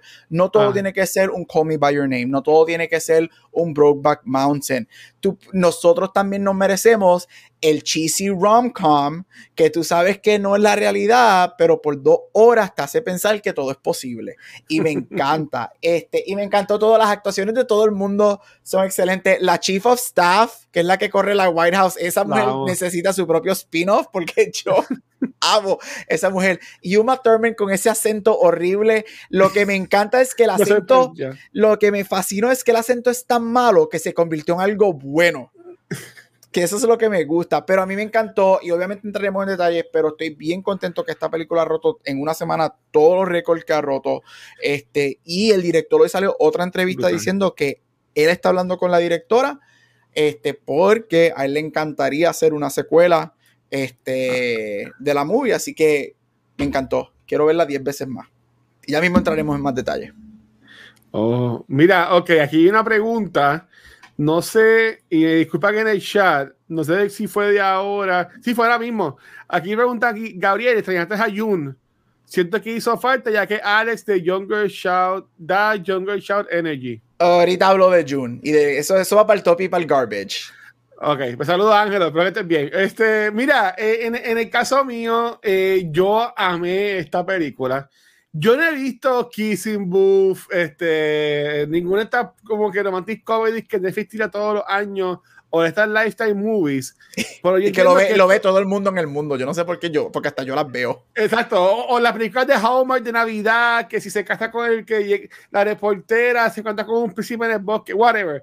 Pues eh, eh, no he visto ninguna. Por esto es lo que yo entiendo que es como una película de esas. Y en verdad que me, me encantó, honestamente, ¿sabes? Este, esto y Heartstopper, que fue lo que yo vi esta semana, eh, además de que son películas de, obviamente, y series de amor, y es un love story, y obviamente vas a tener tus altas y bajas, tienes siempre la parte triste de la película, y después el heroico cuando todo se pone otra vez bonito. Yo tuve mucho miedo, y entonces yo dije a Gabriel, como que, mira, nada malo pasa aquí, ¿verdad? Como que no, sabes que yo me, yo me attach a los characters bien rápido. Este, y él dijo, no, tranquilo, tranquilo, o sea, verdad que me, me encantó. Gabriel, Gabriel habló de, de la que es la Chief of Staff, ella se llama Sara Shahi. Yo la conocí a ella en Person of Interest, una serie que yo hablaba aquí mucho así de, de por encima que, que daban en CBS, que salía el de Son of Freedom, este, Jim Caviezel. Eh, salía ella y el, casi, y, y, y el que hacía el malo de Lost, este, de los ojos brutales. Eh, que no se me acaba de el nombre. Uh, pues, eh, muy buena serie, pero en verdad que la película me encantó, me encantó el cast. Yo amo el cast de Alex. ¿Sabes? Los dos son guapos, pero ese, que ese, ese, ese tipo que hace de Alex, como que, que, que fucking bendecido de ese hombre. ¿Tú me entiendes? Todo, todo, mano. O sea, Dios bendiga a, a, esas personas que proquearon, que se fajaron y proquearon a este ente que se llama Taylor Sacar Pérez. Porque, mm. wow, es verdad que tremendo, tremendo. Y los dos miden 6'2, ¿verdad? Dios los bendiga. Dios los bendiga. Este, eh, eh, Cinco minutos es lo que pido. El que, el que, hace de Henry es bello, pero el que hace de Alex, y, y aquí yo no he visto ninguna película de esa. Vi que esta salen hasta en iCarly. Pero este, pero verdad que es buenísima. Me encantó la película. Yo estuve bien attached a ella. Me, me, me vería yéndola de nuevo. Yo casi no entro a Prime para nada. No, no terminé ni la de, los de Rings. Este, pero en un momento, por ejemplo, a mis sobrinas que las voy a ver este weekend, ah, ¿vieron esta película? Y de seguro les va a gustar, porque en verdad que está súper, súper chula, y más si es un libro, yo que siempre estoy, no chavándola, pero yo siempre les compro libros a mis sobrinas, este, que lo voy a buscar para, eso, para llevárselo también, a ver si lo tienen en The Bookmark, que pueden conseguir ahí su, uh, sus libros. Sí. sí. Oye, bueno, pues vamos, eh, yo sé que tenemos otros temas, pero primero, yo no sé si yo había hecho esta pregunta, pero creo que sí. Me gustaría saber antes de hablar del top y garbage, porque dentro de todo hay cositas que se pueden decir. Claro. Yo tengo un garbage, este, quisiera saber cuál es su rom-com favorito. Rom-com, no solamente, no puede ser, no drama. No puedo decir la la la, no puedo decir la la la. La La no es un rom. Eso no es un rom-com. tú te ríes el momento. Eso no es un rom-com. No, Es un rom-com. Mm. ¿Cuál? ¿Cuál es una Ah, yo sé cuál Está bien, yo tengo ya cuál es la mía. ¿Cuál es la tuya, Gabriel? La he visto mil veces, la tengo, la es más, la tengo hasta en VHS en Puerto Rico, la tengo en VHS, la... tengo en DVD, la tengo en Blu-ray. Para mí, el pinnacle, el, el ah. peak de lo que es un rom-com es When Harry Met Sally oh, pero, pero, pero diablo, ¿en qué mundo Meg Ryan se va a enamorar de Billy Crystal? ¿Sabes? Como que. Eso, eso, es que eso es lo que es un rom-com, dos personas que se supone que no estén juntos. Eso está complicado. Pero no, no, es verdad, a, mí me gusta mucho. Y obviamente nos dio la escena, la escena del orgasmo icónica en el restaurante. Es claro. Pues es una de las mejores escenas ever made on, on, in movie history. Es como que, come on. Fíjate, yo voy a decir una, no es que sea mi favorita, pero iconic, How to Lose a Guy in 10 Days. Ah, eso también es un buen rom-com de los early 2000s. Brutal. Mira, yo, yo diría, yo diría Crazy Stupid Love. Ah, esa película. Crazy Stupid Love. Yo David, David Lindhagen. yo, yo, yo, yo trabajaba en, en Fajardo, me acuerdo. Y yo no sé si la vi en Fajardo o la vi en Canómana, pero esa película yo la vi en el cine como tres veces. Es que esa película está cara. O sea, esa película me impactó tanto. O sea, yo nunca había visto una película que fuera como que tan cómica y como que. Yo creo que fue la, primera vez como que yo me, me, conecté con el personaje de, de Carrel y, y, la que está. dice, Be better than the gap. Y le mete la bofeta. Y después a lo último que tiene la escena que gracias a Dios y al universo eh, siempre la veo de vez en cuando en Instagram, en Reels. Cuando, cuando, cuando viene el David Lingaje a lo último y dice, ah, ¿cuál es tu nombre? Ah, de, ay, ese. y se ponen a pelear todos ellos. Y en verdad, yo, yo amo, amo esa serie. Y cuando ella le dice a él, yo Photoshop, es que Ryan Gosling en verdad es, es perfecto. En verdad, e, Eva Gende. He's Ken. He's, He's Exacto. Otra que me gustó mucho, que no me acuerdo ahora del nombre, es la de Seth Rogen y Catherine Heigl, que ella está, que la preña. Knocked Up. Super rewatchable esa película. Sí, pero Seth Rogen también hizo una para el 2019. Este, sí, que, con esta. Con Charlize ¿verdad? que ella, era, que ella era presidente de Estados Unidos o algo así. Sí, está bien buena. Y eres un, y eres un periodista o whatever. Ah, long shot, long shot. Long shot, mano. Diablo, así, yo solamente vi esa película una vez, no me acuerdo nada la de Ah, long shot. Esa película estuvo bien buena. Se Rogen es un caballo, en verdad. Este, a mí, ah, tengo, y tengo que mencionar porque para mí ella siempre va a ser una de las princesas de, de los romcoms este, y es J-Lo, pero mi favorita rom-com de J-Lo para mí siempre va a ser Wedding Planner. Oh, Wedding Planner. Wedding, Planner, para mí. Ah, Matthew McConaughey cuando era cuando estaba bueno. Ajá. Y esa película de Wedding Planner, esa película yo la amo. Mira, tengo, tengo uno más y, ya, y, me callo. Yo sé que mucha gente odia a esta persona. Este, Guido Parte, si aquí otros puso mis amigos de Seattle odian cada vez que pongo Siempre sin Seattle en su TV cuando los visito. Pero es que esa película es, buena. Pero a mí me encanta. Una película que yo puedo, si, bueno, ya yo no tengo cable. Por si como tenía cable, estaba cayendo los canales y ya estaban, la estaban dando. Tenía que verla obligado. Es Fever Pitch con Drew Barrymore y Jimmy Fallon. Uh, y Jimmy Fallon. Claro. Cuando Jimmy Fallon actuaba, esa película ahí me encanta porque a mí sí me gustó como ellos entrelazan la historia de ellos con la historia de, de los Red Sox cuando le ganan, cuando remontan contra los Yankees. Este, eso siempre me gustó un montón, en verdad. Drew Barrymore tiene par de rom-coms. Bueno, I never been kissed. 51st oh. Days. What's Wedding Singer, ¿verdad? Wedding, Singer, sí. Es buenísima. Sí. Josie, bueno. I've never been kissed, Josie Grossi. Yeah, bonito cuando le tiran el huevo, eso es. En el prom. No se puede. Bueno, pues ya hablamos ah. de nuestros rom-coms favoritos. Ahora vamos a desmenuzar un poquito más la película y podemos hablar de cuál es nuestro top y cuál es nuestro garbage. Yo voy a comenzar. Con, vamos a cada uno dar su, sus garbage. Yo voy a comenzar con el mío.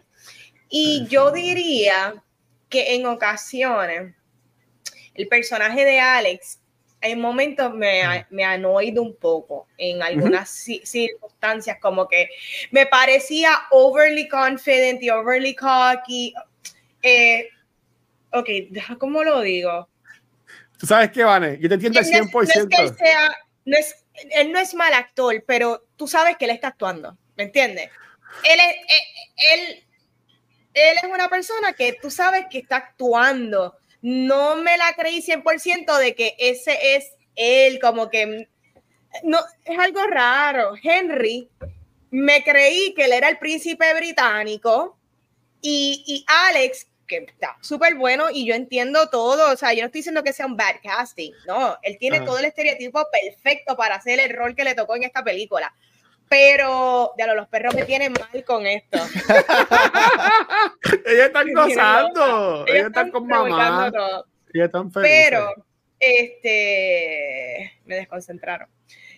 Él me parecía annoying. Sí, él me parecía annoying en ocasiones. Ese es mi garbage.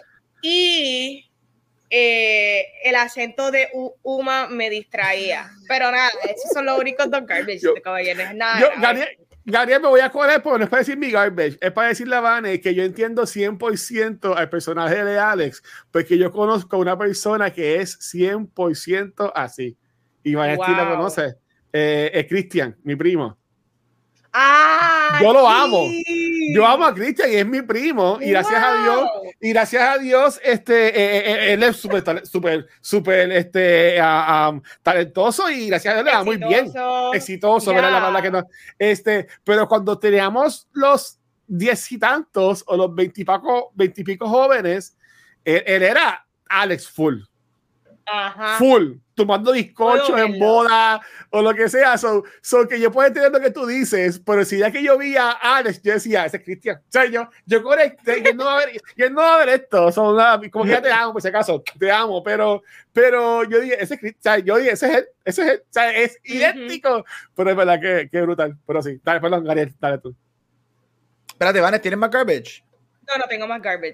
Este, mira, este, vamos con los garbage nada más. Ok, y aquí yo creo que este es el episodio que yo voy a pedir quizás un minuto extra. Este, no, voy a dar dos tipos de garbage. Voy a dar como la movie y voy a colar un poquito la adaptación del libro. Como movie. Oh. Este, si hay algún garbage, eh, esto obviamente siempre fue una producción para televisión. Hay momentos que se nota que están en un green screen haciendo el backdrop sí. del White House y todo eso. Son cositas estúpidas. La, cuando se ve ese, el beso por primera vez en el New Year's Party, se nota que están en un green screen los fireworks. Y yo, ¿qué es esto? El domo de Star Wars, whatever. Este, es como que uh, interesante. Este, mira, como dije, I'm sorry, para mí cruza la línea de it's so bad that it's great. Y es el acento de Uma, ah, el, acento. El, acento de Uma Thurman. Este, mm. ella es de Texas, el personaje de ella, right? Entiendo lo que quisieron Ajá. hacer. Yo no necesitaba el acento, it's fine, pero no se queda en bad, bad territory. Brinca de so, it's so bad that it's good. Y me gusta. Y me gusta que ella, en el acento de ella durante la película, cambia como a cinco diferentes dialectos durante toda la movie. Yo me lo estaba gozando. So, yo no tengo problema con eso en lo absoluto. Este, okay. en cuestión de adaptación del libro, hubo un par de personajes que del libro que they didn't make it, incluyendo como Ángelo preguntó ahí, June. June, el, este, el personaje de Alex él tiene una hermana mayor, este, oh. llamada June. Este, y obviamente en la película no está. Me hubiese gustado verla porque este, yo creo que, Vane, lo que estás diciendo de Alex, y estoy bien de acuerdo contigo como él cae en la película, 100%. Lo que dijiste, yes, I'm with you. Yo creo que el personaje de la hermana estando en la película ayudaba a entender por qué Alex es como es. Uh, porque él es el baby de los dos, él es el mama's boy, él es el... Lo hubiese dado un poquito más de contexto. Este, okay. Ya, pero eso es garbage porque a mí de verdad en la cuestión de actuación, como todo, hay cosas que se quedaron fuera, este, y las cosas que cambiaron van a ir para mi top, que yo creo que ayudaron mucho a la película.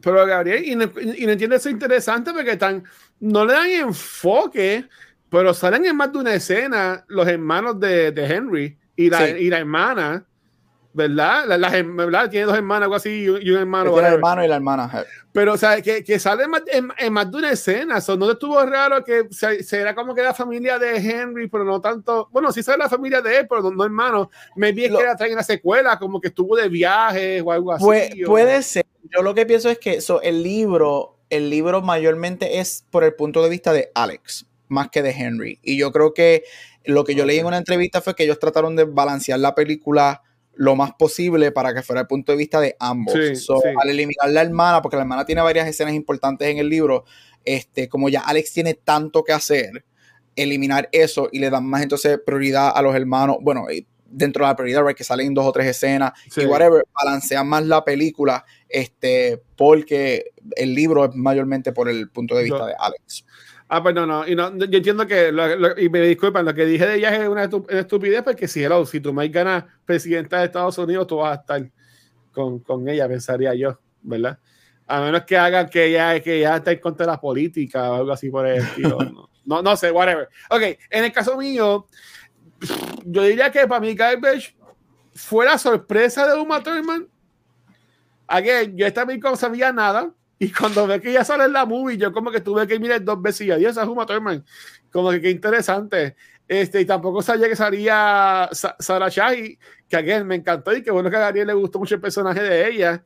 Eh, me gustó y, ella es bien ella, ella, es bien chula ella es bien ella es bien bien linda y me gustó que como que le dieron me encantó la escena de ella con bueno solo decimos los tops este no tengo garbage, es verdad. Para mí que garbage sería no Uma Thurman, porque el personaje ella está cool y es, de apoyo para Alex, pero me gustó, eh, eh, eh, no sé, por decir algo igual que ustedes, el tono de voz de ella.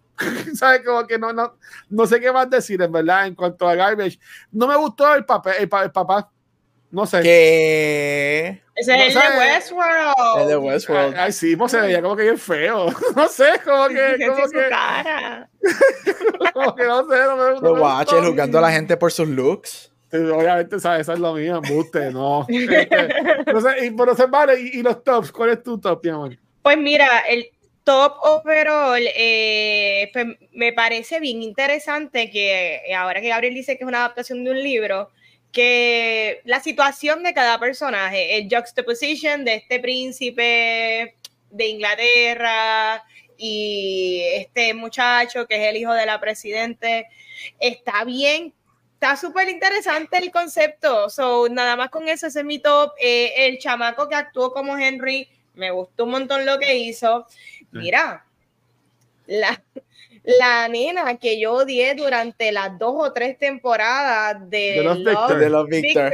Mía. Ella es tremenda actriz. Ella lo hizo súper bien aquí, dentro de lo que le tocó como personaje. Vamos Me hubiese gustado verla más. Tienes que ver Winning Time. Van ve Winning Time. Ella sale Winning Time también. Pues mira, quiero verla porque me han hablado muy bien y estoy buscando una nueva serie porque no estoy oh. viendo nada. Ustedes han visto todas las semanas que viste, nada. Yo, yo, bueno, eh, yo, un paréntesis, yo Winning Time, sé que salió ya hace una temporada, creo que, no sé si, creo que va a salir por episodio, pero cuando salió Winning Time fue en la pandemia y yo creo que yo la vi completa en un día, esa serie. Wow. es que usted gusta el baloncesto y de Magic Johnson, pero está mm. súper cool la serie como está hecha. Y ella este, actúa ahí. Eh, eh, ah, C. Riley ella, ella, sale ahí y, también sale ahí. Sí, ella es una de las novias de Magic Johnson, no, si mal no recuerdo. Algo así. Ok. Pues mira, aquí me demostró que es mejor que el personaje de Love Victor, definitivo. este, ¿qué más me gustó? Yo creo que dentro de todo no me puedo quejar ni tanto ni del script porque el script está conciso, preciso, tiene todos los estereotipos como debe de ser un rom-com y le hizo servicio al tipo de película. So, me pareció un easy watch, sencillito, tranquilito, pasé el arco de emociones. So, esos son mis tops. ¿Cuáles son los de ustedes?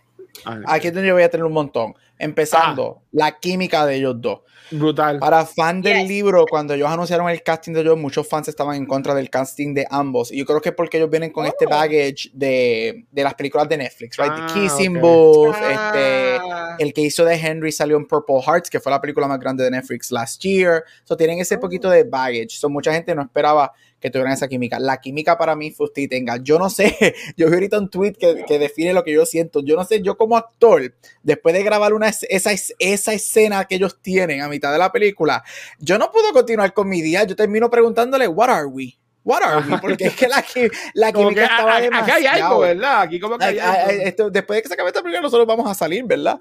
Este, la química me encantó. Yo creo que sobrepasa. Y de hecho, yo creo que eso es lo que carga la película. La química de los dos verdaderamente es lo que te vende la película. Este, me gustó que They Didn't Shy Away, que de hecho, el libro es bien, um, no hardcore, pero el libro sí tiene mucho sexo, el libro tiene muchos comments, muchas mm, líneas, mucho. Ah, sorry, se me olvidó, este era un garbage que quería decir. Esta película no se merece un R rating. Nosotros vemos películas PG-13 que tienen más nudity y muchas más cosas hardcore en películas straight. Y esta película la pusieron R, solamente ah, No sabía que era R. No sabía que era R. esta película dicen un, un F-bomb y there's one but. Eso es lo único que tiene esta película. Nada más, y la pusieron R porque es queer y eso es otra cosa. Pero el libro es bien, el libro es bien bellacoso, bien sexoso. Ellos tienen, ellos tienen el libro sus 22, 23 años, este, you know, o siempre que están together, they just fuck like crazy. Y, y, la película me gustó que tiene sus momentos, right? Tiene sus momentos de horniness. Este, tiene ese, yo morí cuando ellos están en el café y él le dice, y yo creía que mi nombre te llenaba la boca. Y él dice, sí, tú llenas la boca. Y yo me quedé como que, ¿cómo es? Yo, espérate, ¿qué está pasando aquí? Eso me gustó eso. Mira, la escena que ellos tienen sexo, qué escena espectacular. Bien bonita que yo siempre, siempre tengo issues con muchas películas queer es que el sexo es bien gratuito y aquí no es eso. Bien, yo he leído muchos artículos última, este, esta semana de el intimacy coordinator de la película y como mm. él trabajó con ellos dos para crear esa escena y yo encontré que esa escena, tras que la escena estaba fucking hot y sensual, era bien amorosa y yo la sentí bien real, al punto de que esa escena más yo la he visto ya como 20 veces y el, el cosas tan pequeñas como los, los, suspiros y la manera que ellos están respirando es como que diablo, me encantó. Yo creo todas las actuaciones en general estuvieron excelentes. Este, a mí me encantó Uma Thurman, me encanta. Para mí, una de las estrellas de la película es The Chief of Staff ella se joba la película, ella tiene sus escenas, e, ella, ella de todo el mundo, por más que ellos tienen sus escenas de, de comedia, whatever, ella es la comic relief de la movie. Sí, sí. Y e, encanta, quiero ver, que me hubiese gustado ver más de ella, me fascinó. Este, me gustó el uso de música, muchísimo. Sí. Yo siempre me, este, presto atención a eso y lo que me gustó es que obviamente utilizan música latina porque el personaje de Alex es latino. Este, yo viví cuando sale Bad Bunny en el party. Me sorprendió, me sorprendió un montón. Este, Titi me preguntó. Usted, yo dije, aquí es que, pero lo más que me gustó es que, este, y también leí una entrevista que le hicieron al Music Supervisor, dos cosas. La mayoría de la música fue elegida por los dos actores. Este, que eso me gustó muchísimo. Y las líricas que están en las escenas, en, cuando sale la, la música, las líricas que utilizan en esas escenas son líricas que directamente atan a la relación de ellos dos. Por ejemplo, cuando ellos están mm. hablando en el party de Navidad, que él le dice, ah, pero tienes que bailar y whatever, y estaba Bonnie, la lírica que está es, yo quisiera enamorarme, pero no puedo, y cosas así. Fue bien smart, y me gustó mucho eso. Este, ya, eh, eh, eh, todo, me, encanta, me encantó, me encantaron los chistes, me encantó, me gustó que they didn't shy away from it, me gustó la, a mí me gustó la fórmula de los clichés, porque aunque fueron fórmula y es clichosa, Primero, porque nosotros no tenemos mucho queer content de eso. Y segundo, no se sintió taxi en ningún momento. Yo sentí que fluyó y súper cool. Este, y quiero una secuela que están diciendo que posiblemente el director ya dijo que le encantará hacer una secuela. Y la secuela básicamente está escrita. Y voy con un spoiler rápido y guache, con esta termino y te doy el micrófono. El año pasado la novela cumplió cinco años y tiran una edición de cinco años. ella, la autora, vuelve a tirar este, una, tira otra edición del libro y ella añadió un prólogo, añadió un capítulo al final. El capítulo son cinco años después. So, básicamente, cinco, ya tenemos el, la segunda película, está en ese capítulo que ella puso. Ellos siguen juntos, cinco años después. Henry renuncia a la corona, este, se muda para Estados Unidos. Alex se gradúa de, de, leyes, es un abogado en una firma famosa en Texas y el capítulo termina con Henry diciéndonos que they are engaged y se van a casar en el lake house que vemos en la película. Este, oh. eso sería la secuela y necesito verla. Más añádele que Alex está cogiendo para el Senado. Eso es lo que quiero que añadir. esa, esa, sería mi secuela perfecta. Qué, qué cool. Eh, está cool. De seguro eh, eh, a un storyline que si van a adoptar o algo así por el estilo también estaría está chévere. Ah, y le añade, y, le añade este las dos familias juntas, como Meet the Parents o Meet the Fuckers, eso. Oh, sí. bueno, no, que ese sería mi, mi guion de la película. El, ah, ok, corriendo para el Senado, preparando una boda y las familias se unen a los Meet the Fuckers. A, a, a mí me sorprendió cuando salió Stephen Fry. Ah. Eh, eh, a, lo último, yo, yo ¿qué cara se tiene aquí? ¡Wow! Como que, pues, o sea, obviamente un buen personaje es el rey, no va a salir mucho. Este, y fíjate, me sorprendió como él, y aquí me pueden, me pueden corregir, pero me sorprendió cómo él reaccionó a cuando Jenny se lo dice.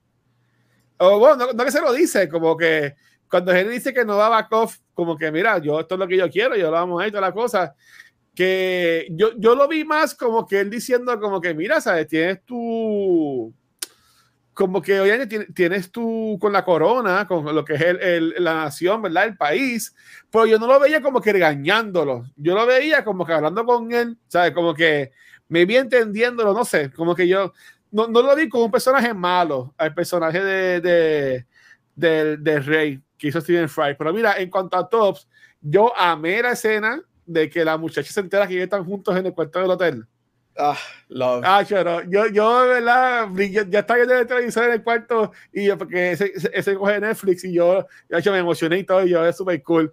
Y la cara que ella pone y como, y, y, cuando ella después a lo último es la que busca el teléfono y llama. Que ella está tiene una relación con el que ayude, con el que, trabaja ella con el otro. Y se queda como que, what? eso By the way, en el, en el ah. prólogo, cinco años después, ellos tienen un hijo. ¿En verdad? Sí, ellos, ellos tienen un hijo. ah, pues yo espero que lo hagan en verdad. Y me voy a hacer una, una, una, trilogía con el próximo libro, si lo, si lo sacan o lo que sea. Este, me encantó el casting, aunque no conocía muchos de ellos. Eh, a mí me encanta la muchacha que, que salió en, en Los Victor. Ella se llama Rachel Hilson. Eh, me gustó mucho ella, en verdad. Es un papel cortito, no sale mucho, pero está ahí. ¿Tú entiendes? Se deja sentir. Me gustó un montón pero again, ellos dos son eh, increíbles. Ya no voy a decir, ay, me gustaría verlos en el MCU o lo que sea, no, me gustaría verlos que tengan películas este, en, cine. ¿Tú me entiendes? Obviamente, se están haciendo chavos con Netflix y era Prime, y de seguro esto, eh, esto le van a exprimir el jugo a, ellos ahora, pero como que quiero verlos en, en otros proyectos porque, again, es la primera vez que yo los veo a ellos dos y me encantaron. Los dos me encantaron. Y si tú me decías a mí, ellos son pareja en vida real, yo te lo creo. En verdad. Este, porque en verdad me gustaron mucho ellos dos juntos. Mira, y como siempre, y, y, yo lo digo, sabes que yo, yo siempre he dicho que yo soy bien vocal, que para mí tú no tienes que ser queer o gay o whatever para, sí, para hacer ese tipo de rol, right? Pero el que tú lo seas porque conoces esa experiencia ayuda y el hecho de que ambos de ellos se identifican dentro del queer dentro de la umbrella queer este, este, este, Taylor que es el que hace de Alex es bisexual y este Nicholas que es el que hace de Henry este se identifica como queer y le dice que no tiene labels y se identifica más o menos como pansexual este eso le añade un poquito de este, realidad a la historia, porque yo creo que eso, eso le añade. Hay, hay algo, hay algo que, tú dices, ya. Siempre, siempre hay, hay, un granito adicional que. que, que me encantó eso. Y gracias, porque me, no sabía eso del del capítulo nuevo y estaría chulo. Así que este libro, tú entiendes que como es bien, acabas de decir que es bien fuerte, que no se debo comprar, entonces lo debo regalar todavía a mi sobrina. No, no es que no es fuerte, no es que no es fuerte. no, porque lo... Gracias por decirme eso, porque después bien vara me, me, llama, mira. No, no es que no es fuerte, no es que no es fuerte, porque es exactamente lo que, lo que viste en la película, right? Que ellos como que, lo único que es eso mismo, tienen esa escena de sexo, siempre que se ven, se tiran en un cuarto en Es más Fifty Shades of Grey que Heartstoppers. Mejor, mejor, mejor, le compro Heartstoppers. Sí, yo creo que Heartstoppers. Bueno, Camila ya tiene 13. Maybe cuando tenga 15 le, le, le, compro este Red, White and Royal Blue. O sea, no es que, no es que es porno en lo absoluto, pero tiene sus escenitas así hardcore que tú dices como que... Mm, no, eso debería ser, eso debería ser algo jornal. Y me decir, tío, ¿qué tú me compraste? Algo así. So, la recomendamos. Ah, por favor. Ahora, claro vayan que a verla. Sí. Yes. en Prime, gente. Si de seguro tienes la suscripción o tienes Amazon Prime, chequéate, dale, dale uso a Amazon Video. Hello. Sí. So, vamos a hablar ahora de Heartstopper Season 2. Oye, esta gente no la dejaron caer para la segunda temporada. Sigue siendo la serie heartwarming, este teenage romance, este, en particular esta temporada estamos manejando lo que ha sido el coming out de Nick al resto de su familia, a sus amistades y las tensiones que esto que esto trae y, no solamente tensiones en él, pero también en su pareja.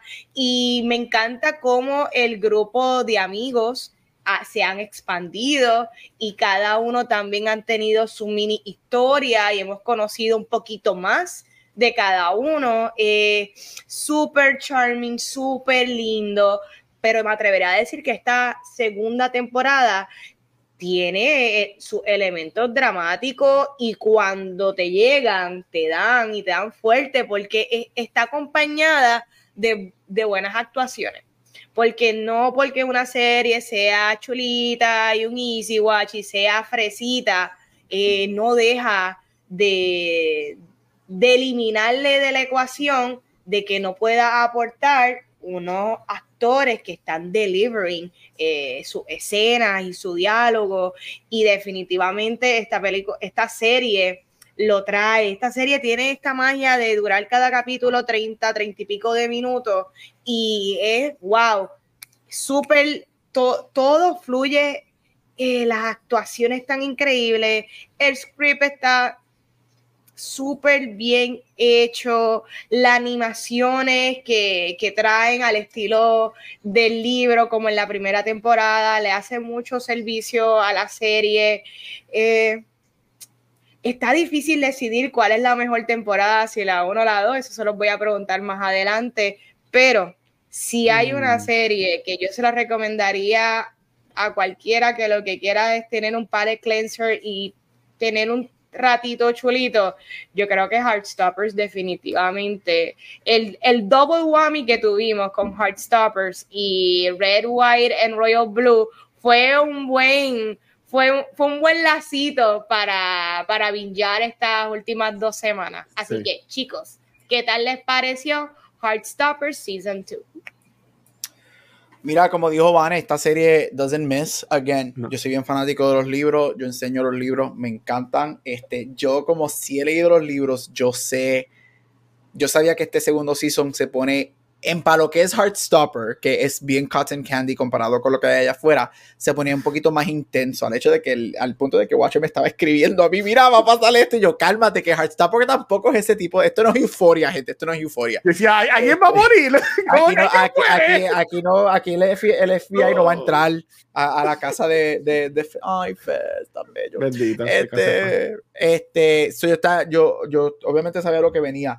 Este, it doesn't miss eh, este segundo season de Miss, yo creo que este, lo que nos dan es excelente. Las actuaciones siguen siendo top notch. Obviamente, just carried por Kid Connor y, Joe Locke.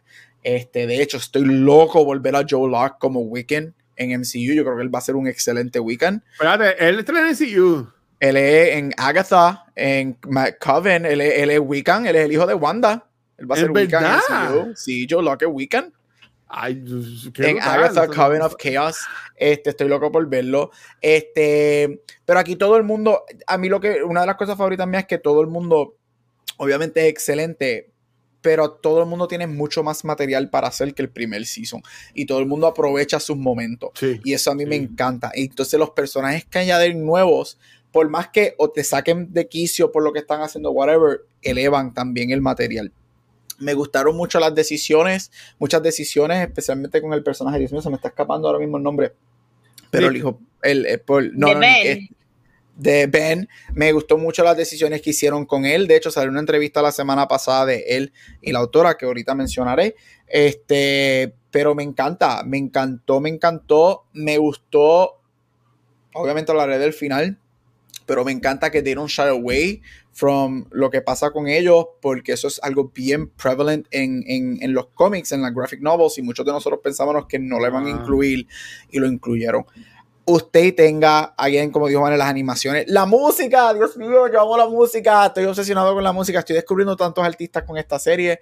Este, y como fanático, de hecho, este season es el libro 3, porque el primer season es el libro 1 y 2, y este season es el libro 3. Este es mi season, mi libro mm. favorito, por Paris. Y esos ah, cuatro episodios Ay, me encanta. Eso fue lo mejor. Eso fue lo mejor. Usted tenga. Las películas se van a otro lugar. Ah, me encantó. Y tiene uno de mis personajes nuevos favoritos, Mr. Farouk, que hablaré de él ya mismo. Pero me encantó. De verdad que esta serie eleva. Y sé que ah, falta por el momento un season más, que fue lo que ellos habían hecho desde un principio, que eran tres seasons. Pero ya hay rumores de que va a haber un cuarto season para el libro que sale, porque el quinto libro sale este año en diciembre. Este, eso vamos a ver si pasa, hablaré de eso ya mismo, pero me encantó, mano, y elevaron todo del primer season. Eh, quiero que, quiero que estaba es Quiet o Silence, no me acuerdo, este. Quiet. Quiet, Quiet. Eh, ah, me encantó él, me encantó él y nada, eso lo vemos ya mismo.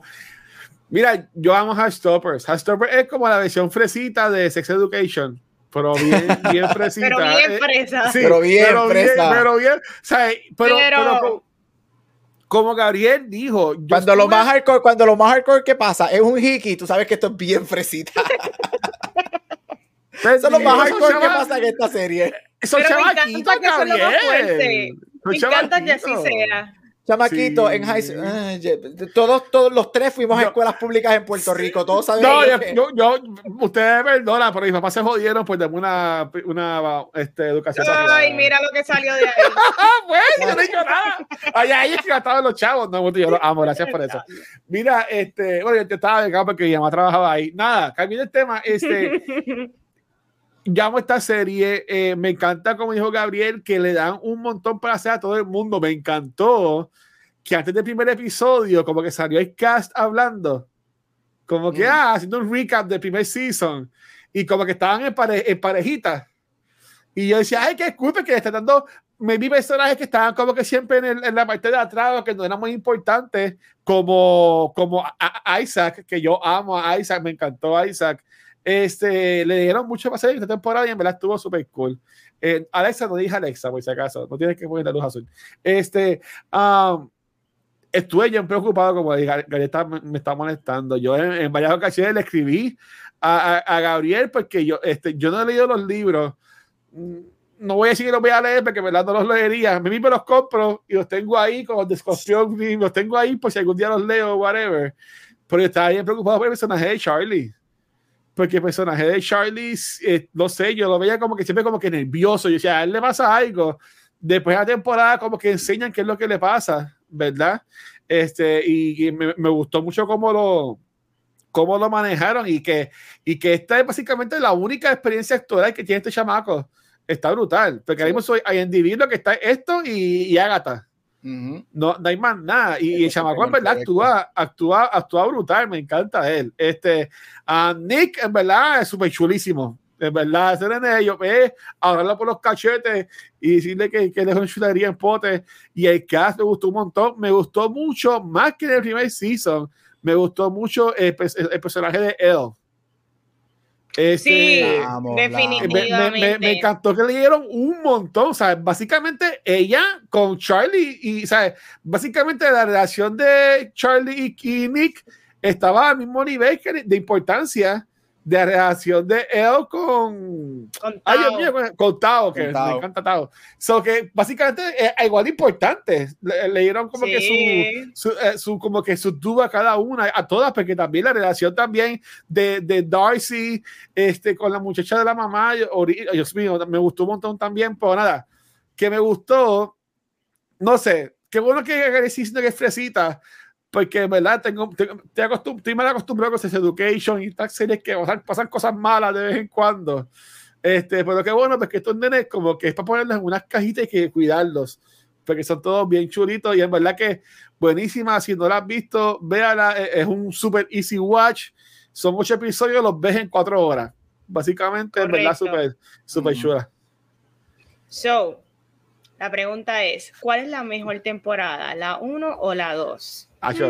Lado, lado. Yo estoy de acuerdo. Eh, la realidad es que no hubiese una segunda temporada sin que la primera fuera tan buena. Mm. Pero la dos permite que si, si la uno con todo y que fresita, digamos que algunas cosas se sentían un poquito surface level, aquí le dieron break a expandir y hay muchos nuances, especialmente hasta con el personaje de Ben. Tú sabes, eh, eh, tú, es como que sí, you're the villain, sí, tú estás mal, pero también tú, no es que tú puedes ver cómo él, él está en una situación bien particular, tú sabes, que no es, no es, no es que lo esté justificando, pero puedo ver cómo tú estando en esa situación, tú tengas ese tipo de comportamiento. Lo puedo ver.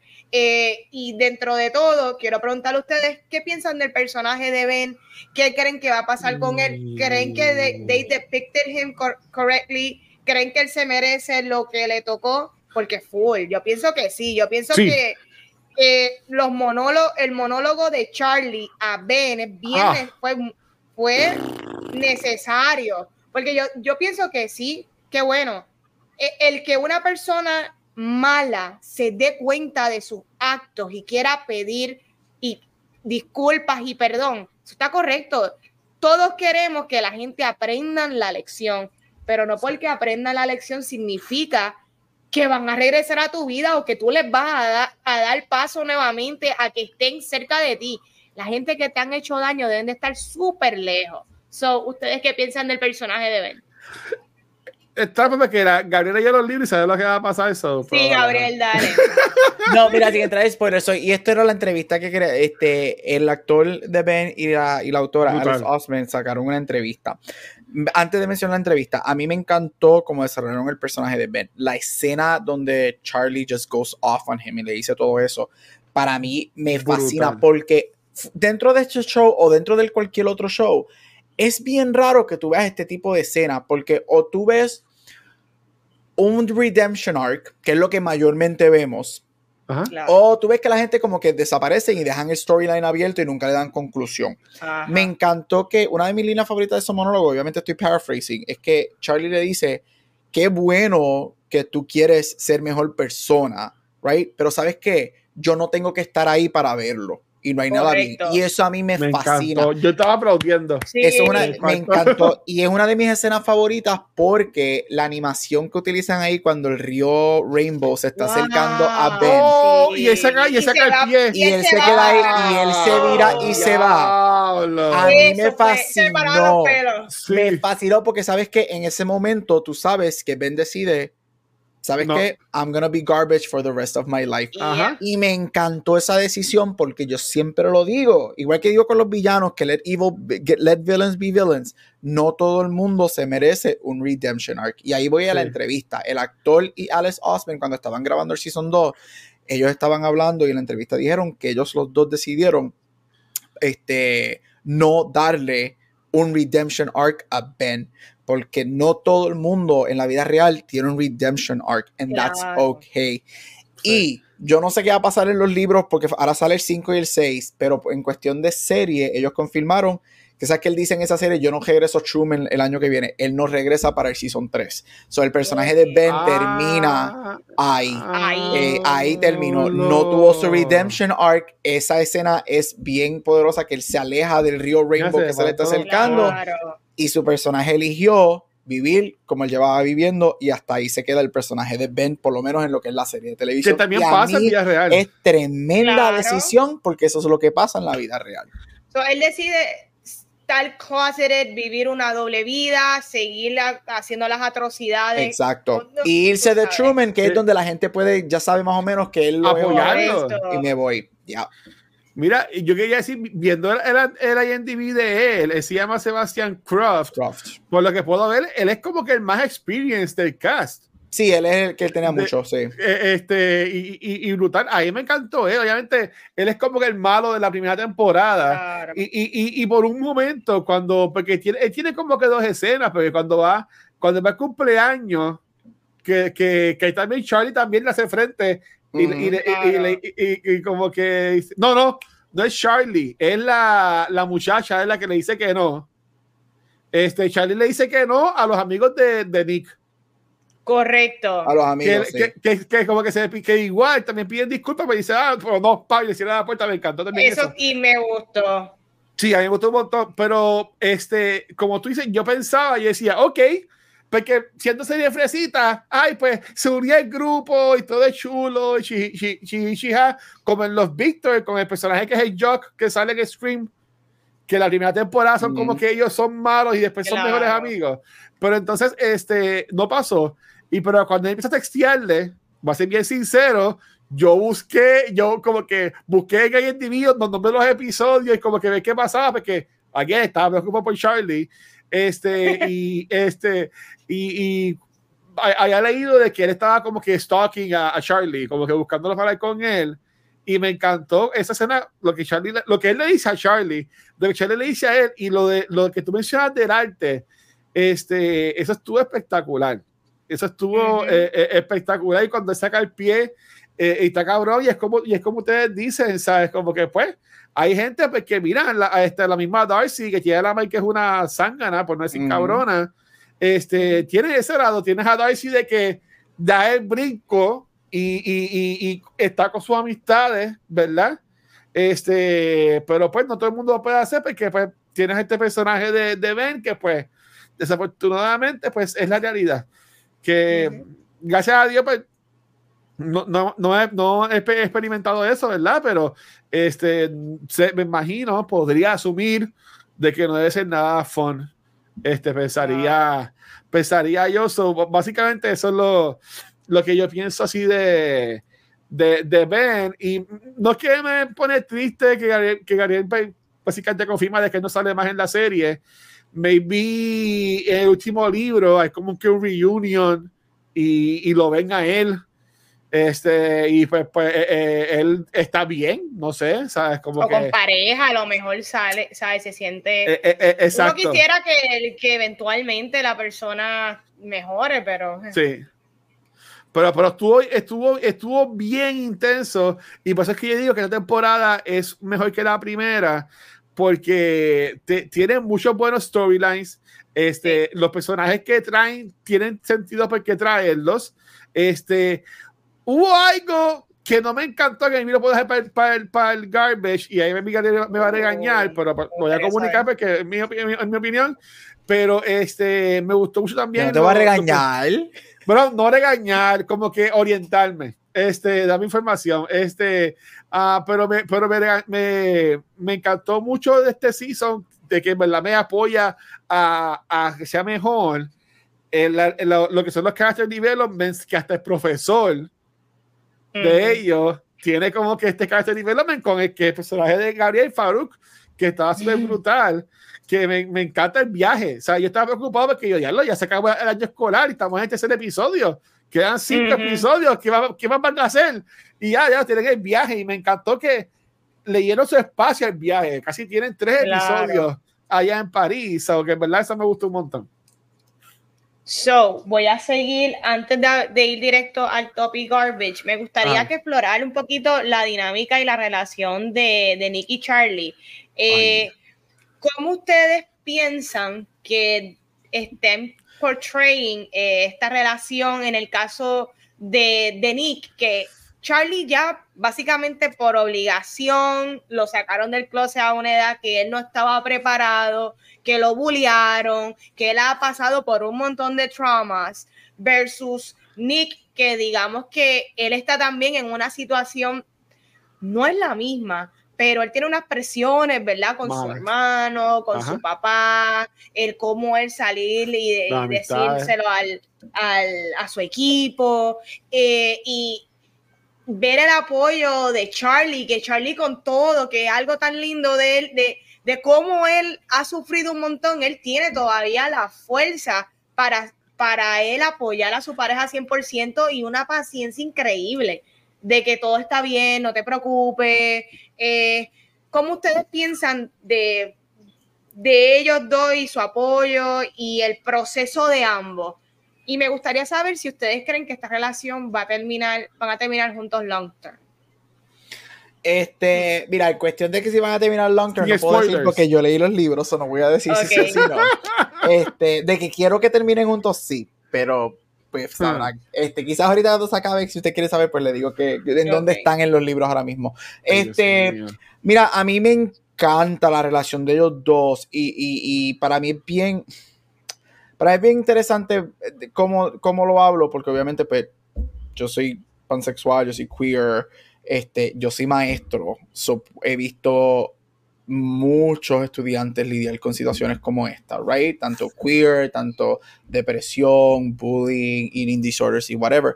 Este, y también viví muchas de estas experiencias, este, porque antes yo, yo, yo me convertí en un HP en senior year, en 12. Pero antes de eso, yo era este Charlie y Nick, que todo era lindo y whatever, y tan chulo. So, yo viví todo eso y yo he sido bien abierto, so, no tengo problema en mencionarlo aquí. Yo tuve situaciones en high school y yo fui un cutter en algún momento también y todo eso. So, este, eh, yo, soy bien open de, de, eso, right?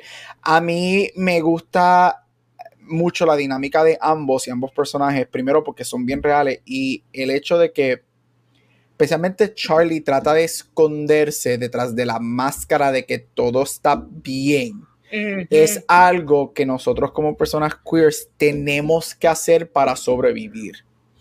Ese primer episodio, el final, cuando él está hablando con la hermana, que le dice, yo voy a hacer todo lo posible para que Nick no pase por lo que yo pasé, and everything's gonna be perfect. Tú más nada con ver ese último dos minutos, tú sabes que van a pasar muchas cosas en este season que van a ser what the fuck, right? Este, Entonces tienes a Nick lidiando con su coming out, que es bien real, teniendo el apoyo de su madre, pero sabes que también tiene al fucking asshole brother. Este, Y, esta dinámica de querer decirle a la gente, a su, a su círculo y a su gente, mira, yo soy esto, este, está pasando esto, pero ¿cómo lo hago? Y yo, eso es algo que a mí me gusta mucho de los libros y del show, y es que nunca se siente falso, siempre se siente bien real. Yo creo que la dinámica es bien interesante, especialmente cuando tú recuerdas que Nick no sabe lo que está pasando con Charlie hasta Paris, que él se empieza a dar cuenta porque Charlie vive en este mundo de que él quiere que sea todo perfecto.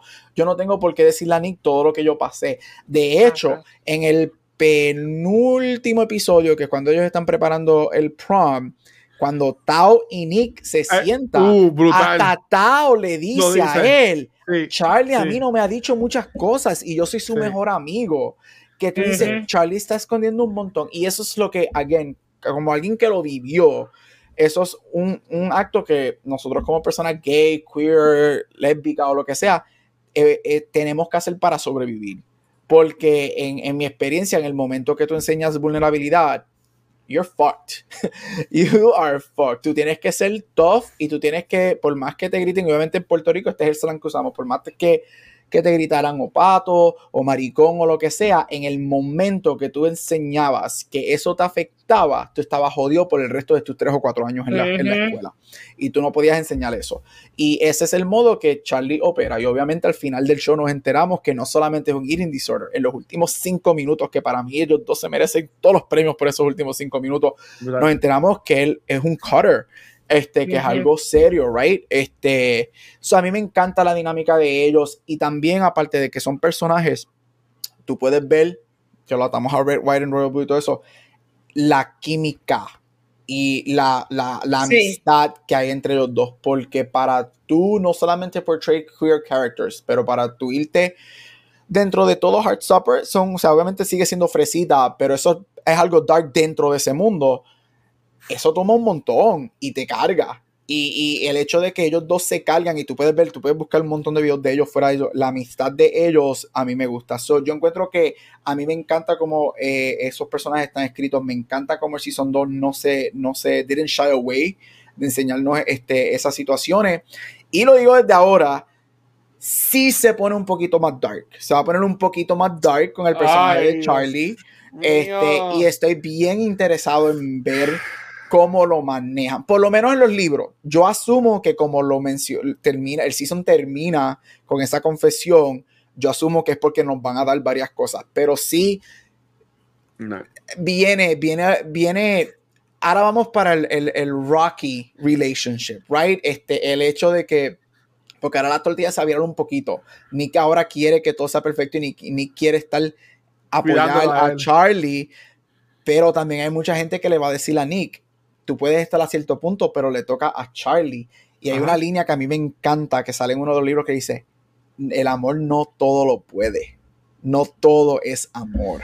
So, se va a poner bien interesante y me encanta que en un show tan fresita como maestro y como persona y como alguien gay que lo vivió cuando era adolescente, esto pasa.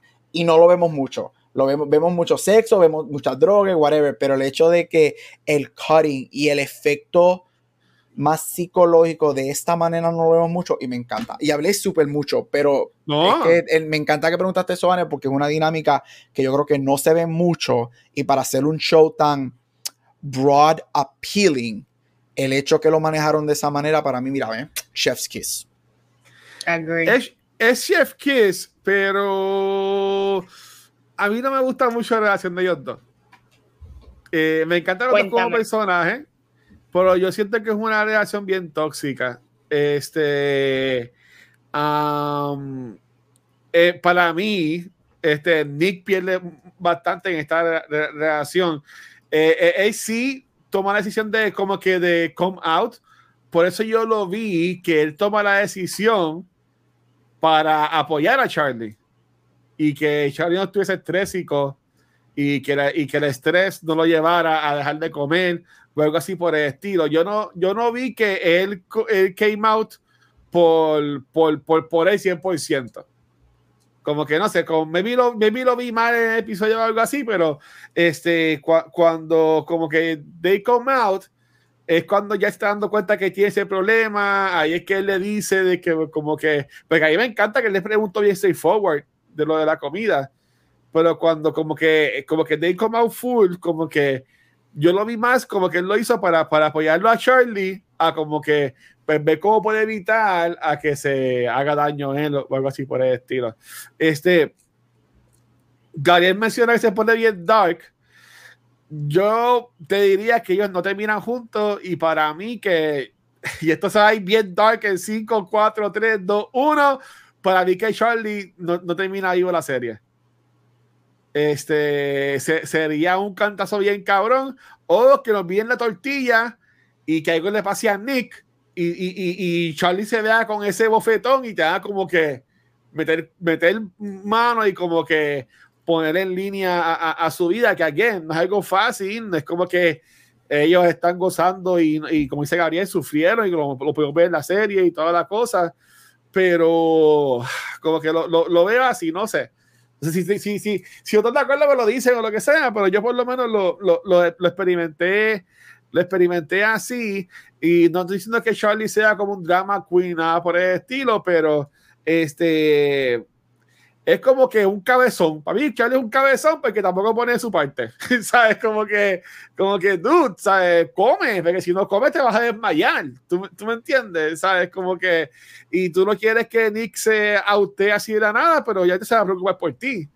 Tú sabes, como que, no, no sé, siento que no es una, es una relación bonita, pero es una relación bien tóxica que para mí está destined to, to fail y va a estar bien feo, va a estar bien feo, porque obviamente son unos personajes que queremos y toda la cosa. De seguro en este season nos enseñan un personaje nuevo que llegue y maybe ese es el, el trío como que o que a, o, o, que a, a, Charlie le gusta esta nueva persona o Nick estuvo toda, toda la temporada diciendo I'm a shorty bye tú me entiendes que no venga una muchacha o algo así por el estilo sabes como que yo no lo veo a ellos dos terminando en la, en la relación, la, en la serie juntos. Este, y me, no yo buscando algo dark que pase, pero no, no sé. Voy, no, no voy a decir spoilers. Ajá.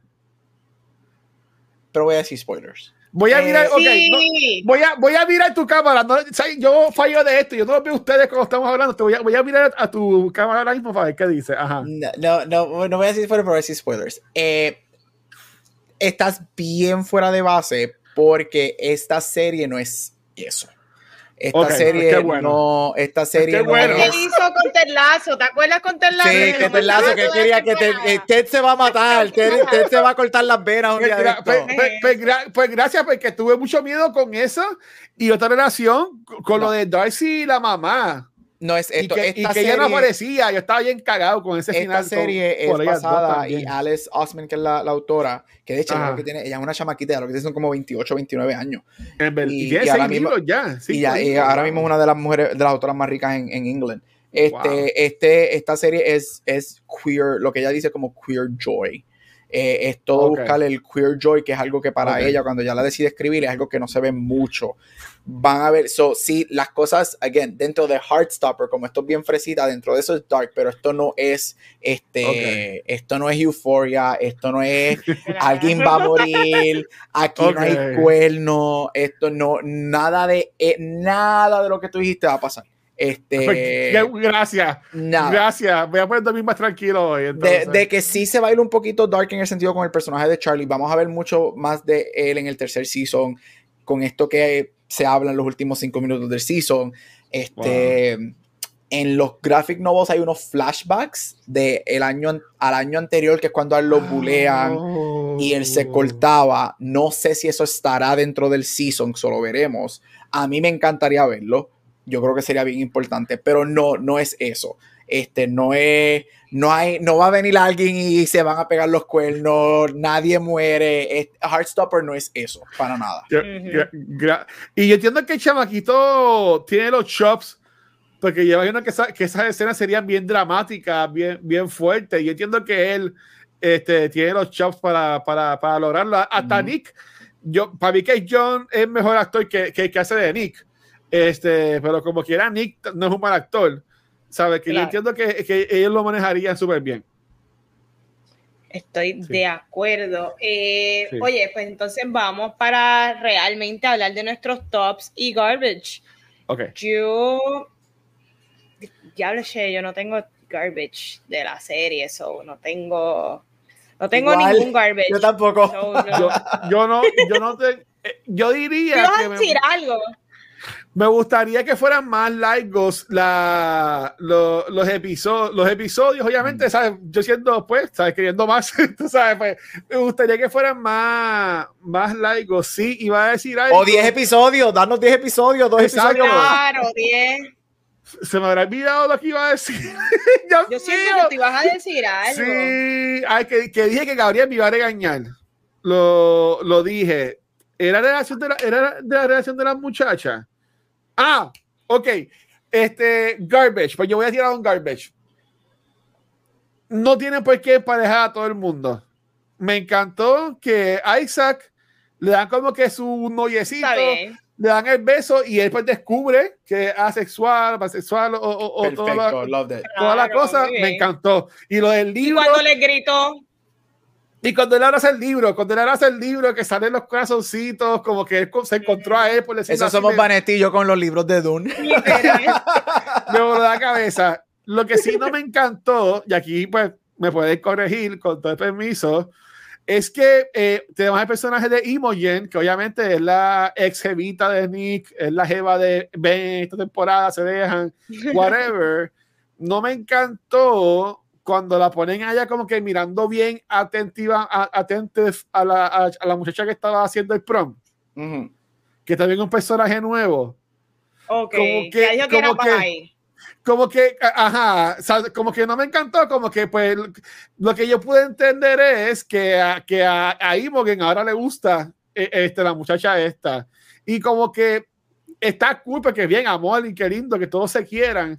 Pero yo no lo vi así yo, yo por lo menos lo que fue que en esa escena como que estaban cortando todas las parejitas y como que eh, eh, la dejan a ella como que mucho tiempo mirando a la que estaba tocando la música como que ya en frío como que te estoy mirando está todo el mundo bailando pero yo te estoy mirando a ti sabes como que yo dije no tienen por qué también juntarla a ella sabes como que Imogen puede tener su su vida y ser la ally real del corillo que eso no me no me encantó Estoy de acuerdo, fíjate, sí, no todo el mundo tiene que estar en pareja y no todo el mundo tiene que estar, eh, eh, como que yo siento que no, no, no, no hace mucho sentido a Imogen, porque Imogen la hemos, ella siempre ha estado media boy crazy, o no boy crazy, como que buscando un novio, y como que de repente hacer este 180 que ella esté fijándose en una muchacha, pues pues está raro, porque como que no, no tuvimos los suficientes easter eggs o hints sobre Imogen cuando ella siempre ha estado bien, ella ha estado perdida. Ella es, un viaje, ella es un viaje espacial. Ella está perdida completamente de todo el mundo, como que ella es una outsider, insider, o sea, es muy raro porque ella, ella no sabe nada, pero a la misma vez es panita de todo, so sí, estoy de acuerdo, eso no, pues no, porque, con el personaje de ella, pues no sabíamos nada. Porque cuando la muchacha esta del, del, prom, y digo siempre que me disculpan, no me, no me sé el nombre de ella y como que no la encuentro en IMDb porque hay muchos que no tienen fotos. Este caso son como que muchos nenes nuevos, por decirlo así. Este, um, cuando ella le dice I'm by, ella como que la sigue, pero yo asumí que en esa escena era como que, como que I'm sorry, como que algo así por el estilo. Claro. pero como que me sorprendió cuando la ponen ella como que ahí, como que, como que ahí, como que mirándola bien ah, a, la chica de la, de la banda, como que eso va a mí como que no, no cuadró. Me encantó lo de los profesores, cómo lo manejaron. Yo dije, esto, esto va a terminar juntos. Y cuando. Sí, había tensión. Que cinematográficamente, esas escenas estaban bellas como estaban en los pasillos de los hoteles con las luces de las máquinas de los de, de, la bebida o lo que sea y que él le dice ah yo nunca tuve como que esta cosa chula o algo así por el estilo. Dije ah esto va a terminar juntos este pero pero pero ya ese sería mi, mi garbage. Gary ¿qué, no sé piensas algo de eso o, o, piensas que verás en el tercer ah. season algo va a pasar. Verá el season. Nos dices ahorita entonces. Ella, ella, yo veo a ella que ella es en esta serie lo que en, en Sex Education es la muchacha esta que se ganó un montón de premios por Sex Education. Este, la de los dientes. Ajá, ajá, sí. La que, la que le pasa la que le pasa el en la guagua, que mm. está bien cabrón, pues para mí que ella es esa, pero en, acá en, en, en Stopper. Pero cool, si le da más para hacer este en el próximo hizo pues mejor. A deberían de darle más. So, vamos a hablar de los top. Para mí, top, eh, definitivamente. Ay, Dios mío, no se puede olvidar el nombre, Gabriel. Olivia Colman. Olivia ah. Colman en toda su escena. La mujer mala del mundo. Ella se roba todo, pero tú sabes, no, a la misma vez, y yo estaba pensando en esto, yo, yo me imagino que los, los lines que le dan a ella pueden hasta sonar como, como tú dices, Luis, la mejor madre del mundo, pero Olivia Colman es tan buena actriz que de la manera en que ella emote y que y el delivery, el delivery de ella, yo me creo que ella es una mamá que existe igualita así. ¿Sabes? de Gabriel. Eh, Olivia, Colman Olivia Colman es otra cosa y me encanta que le dieron, eh, ¿verdad? Que se que pudo estar más, más en esta segunda temporada, ella siendo la actriz regarded que eso, eso está brutal. Eh, Secret Invasion también, ¿sabes? La Invasion y aquí también. Y Heartstoppers. La dinámica, yo no encuentro, yo no encuentro tóxico, la yo no sé cómo Luis, que encuentra tóxica la dinámica de Nick y Charlie. De hecho, yo, yo lo noto, yo le encuentro overwhelming para los dos a la misma vez, porque yo, yo siento que ambos están pasando individualmente previo por tantas cosas, porque uno puede decir que antes de Nick enamorarse o salir del closet, su vida era feliz. No, en esta segunda temporada conocemos que él viene de un papá que abandonó básicamente a su familia, de un papá ausente. So, él tampoco es el, el niño perfecto. So, yo creo que el que ambos estén pasando por cosas y sigan siendo y tratando de ser buenos estudiantes, más cada uno apoyarse tanto, yo creo que eh, ellos se van a drenar. Eh, eh, ellos están dando tanto amor para el frente a cada uno y yo creo que, eso no es fácil. No es fácil tú ser el apoyo, un apoyo tan grande a, tu pareja como que. Y yo creo que quizás en eso ellos van a tener que encontrar y buscar un balance. Un balance que, que yo creo que es como en todas las relaciones, el balance es lo más difícil, como que eh, pero me encanta, me encanta la relación porque siento que eh, aprendemos un montón de, ese tipo de dinámica y de, verla así. Mira, me encantó Tao cuando le, se pique el pelo Tao. Con las gafas. Con, la, con, las gafas. Ay, Tao es, la, Tao es la persona que mejor viste en este programa. Sí, no. Todos los fashions de él. ¡Oh! La, la, camisa por dentro, así, súper vaguecita. Los pantalones que él usa, yo quiero toda la ropa. Brutal. No, Tao este, esta temporada se, se votó, se veía súper bien, me encantó verlo feliz, el goofing around, bailando. bailando, bailando sí me gustó un montón. Este, me encanta también con Elle. Elle también me, me gusta eh, el hecho de que ellos van a pasar porque Elle se va para otra escuela y eso también es parte del crecimiento de ambos, de cómo tener esta long distance relationship o simplemente volver a la amistad para, ¿sabes? Creo que lo que viene para el futuro con ellos es mucho mejor de lo que tuvimos en la primera temporada, que fue bueno, porque apenas ellos estaban explorando sentir algo. Hmm, y en esta lo desarrollaron muy bien y me, gustó mucho. Este, lo de Isaac que dijiste, me encantó el, el, arco de ese personaje de Isaac. Eh, lo de Darcy, eh, también estamos conociendo de que ella tiene también sus propios struggles en su hogar. Este, que su personalidad es un poquito aloof y esta nena goofy y realmente la está pasando bien mal en su hogar aquí hay muchos ejemplos de papás súper buenos que apoyan en el hogar y, y qué bueno que también nos dan de que no todo es color de rosa, no todos los papás están, son, eh, te apoyan, so, me, encantó mucho eso. Y a mí me encanta el script de esta serie, a mí me gusta un montón, me encantan las mini historias, los mini arcos que tiene cada uno, esto para hacer una serie tan fresita, yo pienso que yo aprendo demasiado de, de cada personaje. Esta serie es top. Mira, este, para mí yo creo que yo lo puse en mi mini review en, Twitter o Facebook, este, en un mundo de, y cuál es perfecto porque a mí me encantan, en un mundo de euphoria y en un mundo de sex education, be a heartstopper. Y me encanta que esto es otra dinámica completamente diferente este, a lo que normalmente vemos. Este, me, en verdad, para mí todo en esta serie es top. El writing me encanta, me encanta la adaptación. Como dije, este season eleva mucho, especialmente los personajes secundarios. Todo el mundo tiene mucho más para hacer. Incluso personajes nuevos tienen cosas para hacer. Este. Mr. Farouk era alguien que yo llevo esperando desde que anunciaron esta serie porque yo amo ese personaje. Este, me encanta la dinámica de ellos dos. Acuérdate, este, este, este show es fresita, es bien joy, o todo aquí va a estar la mayoría de las cosas van a ser bien, bien happy.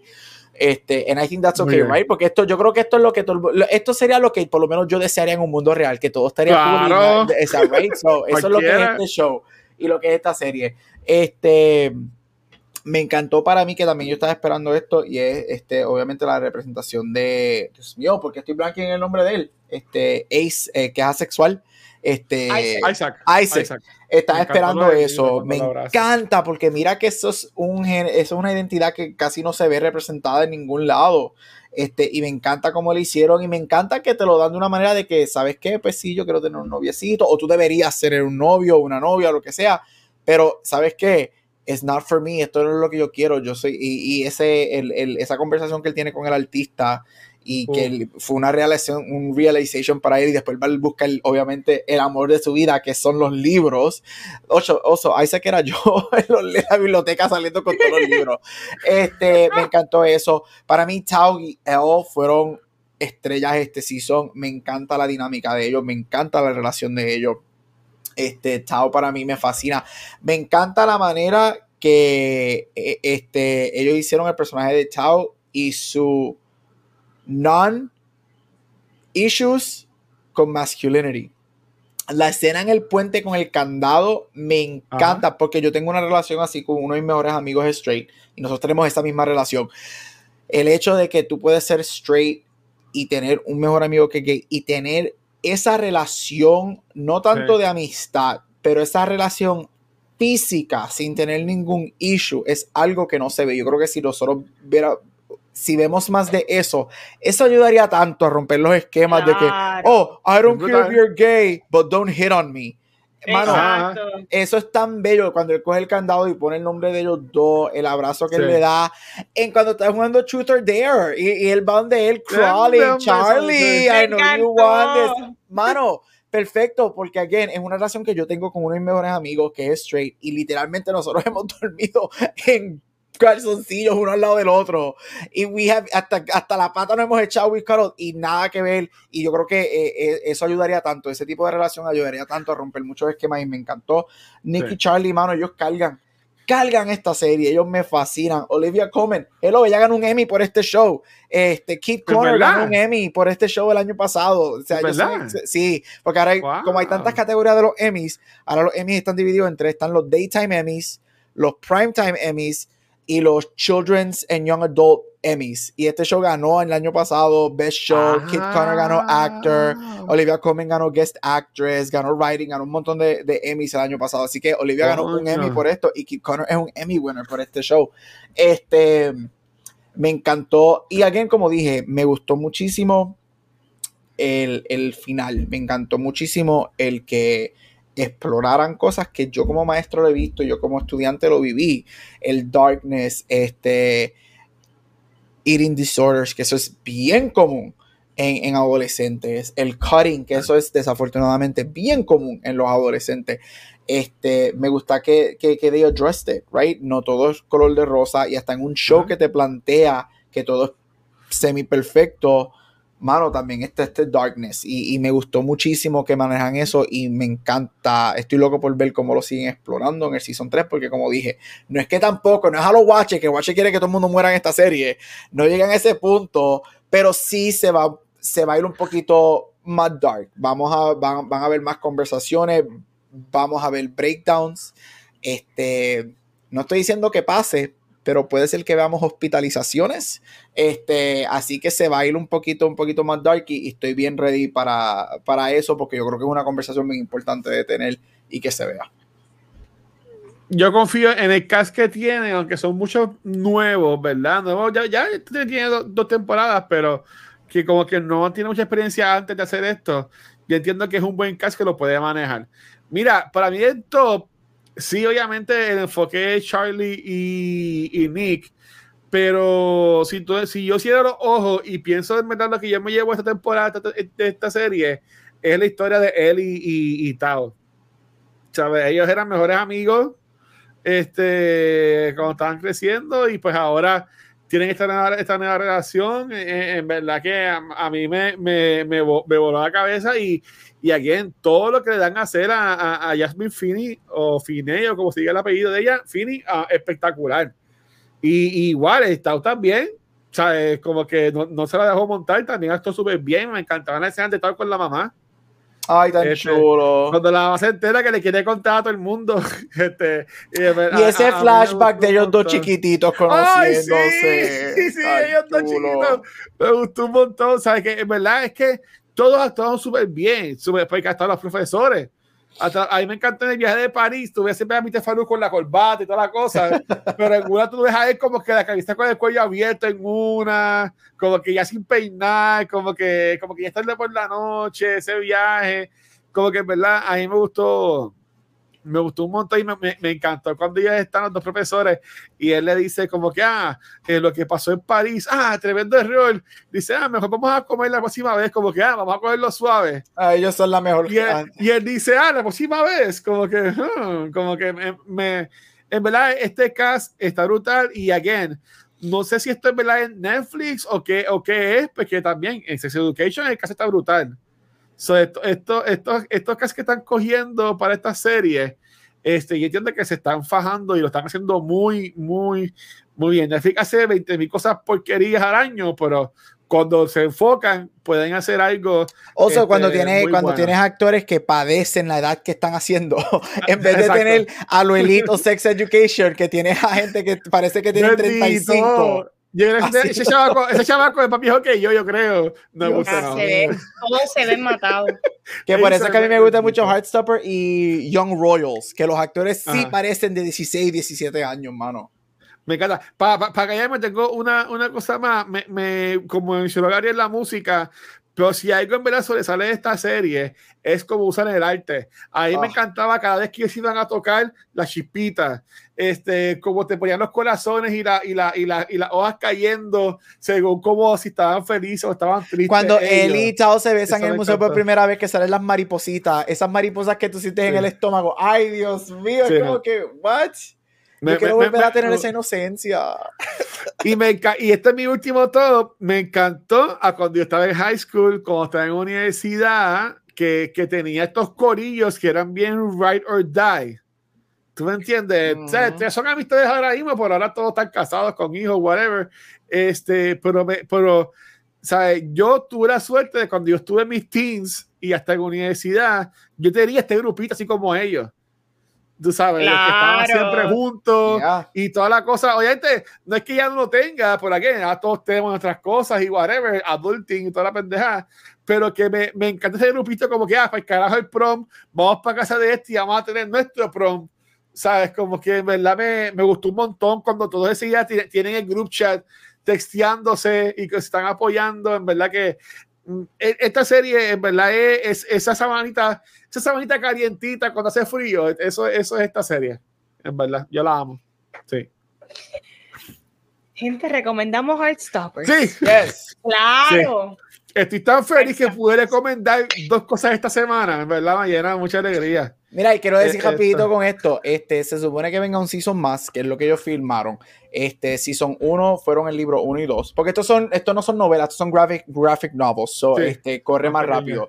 Este, el primer season fue el libro 1 y 2. Este segundo season es parte del season 2 y el libro 3. Y el season 3 se supone que es el season, el libro 4, que es el último que ha sido publicado. Pero este año en diciembre sale el libro 5 y el año que viene en diciembre sale el libro 6. Se supone que sean los últimos dos libros. Quedan todavía tres libros que no han tocado, son dos son más por ahí. hay rumores que el, el, Season 3 va a ser el último libro que está publicado hasta el momento, pero ahora hay rumores de que Netflix quiere, con la popularidad del Season 2, añadir un season más y que el cuarto season sea ambos 5 y 6 para poder traer la historia de ellos dos. Este, y concluirlo, porque después del Season 6 ella dijo que ellos van a seguir saliendo en otras cosas que ella va a escribir, pero va a ser más pequeñas novelas y short stories de todo el mundo, pero la historia de Nick y Charlie por el momento termina con el libro 6 que sale el año que viene. Este, y porque ahora lo vamos a ver un poquito más mayor, este libro que sale, este... ¿Hay, time jumps en, en los libros? Hay, este libro 5 es ellos preparándose para la universidad. Son dos, años, después de ahora, me queda terminaron 11. porque eh, en, en, el, en, el, en el libro, en el cuarto libro, Son Nick es mayor que Charlie. Por, un, año. un, año. si no me equivoco. El libro, en el libro que viene es una de las cosas que están lidiando es que Nick se va a graduar y se va para la universidad, pero Charlie no. So, eso es una de las cosas que están lidiando. Charlie se va a poner loco. Entonces, en el quinto libro, pues obviamente los dos están en universidad, hay que ver porque no ha salido. Y el sexto libro, los rumores son que el sexto libro tiene un time jump este, de varios años. Los rumores creo que son cuatro o cinco años después que ellos terminan universidad. Este, Por eso es que yo pienso que ellos para mí van a ser endgame, porque ya he dicho que el último libro va a ser un time jump este, y que vamos a ver qué pasa con ellos luego de la universidad. Pero hmm. si esto pasa y con la popularidad, a mí no me sorprende que añaden un cuarto season para darnos los últimos dos libros. Hay que ver como que ellos dos están explotando mucho como actores, los dos están haciendo muchos proyectos y whatever. Y also, Disney acaba de anunciar que van a hacer Hércules, este live action. Para mí, Kit Connor es que debería ser Él canta. él canta. Él canta el primer season, es verdad. Él eh, canta. Mira, sé que estamos dos horas y, y sorry, pues tengo una pregunta. Este, obviamente los temas de hoy han sido más este, queer oriented, obviamente la, la película y la serie, Gabriel. ¿Qué IP existe ahora mismo en libros, o short stories o lo que sea, que tú entiendes que sería como que una buena serie para Netflix, para Max, Apple TV Plus, este, o, algo así por el estilo? O sea, como un Love Victor, como un Heartstopper, ¿qué IP que existe? ¿Tú entiendes que sería una buena, una, una buena cosa para que adapten a, a serie, película, whatever? Uf. Um, y perdón, no, fue que lo pensé casi, casi ahora y como que, ok.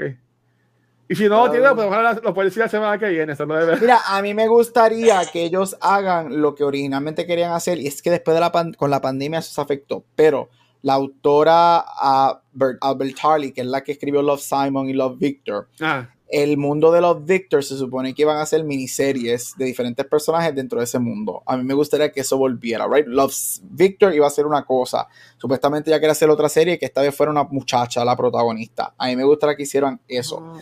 Y algo que me gustaría que cuando salga, si la podemos poner en calendario, me encanta. Hay un libro que es excelente, nominado a un Pulitzer, que se llama Aristotle and Dante Discover the Secrets of the Universe. Sale en película este, en los próximos meses. El trailer está por ahí, es queer, es young adult y es excelente. ¿Qué más por ahí tendría que chequear? Porque nada es coming out of, the top of my head.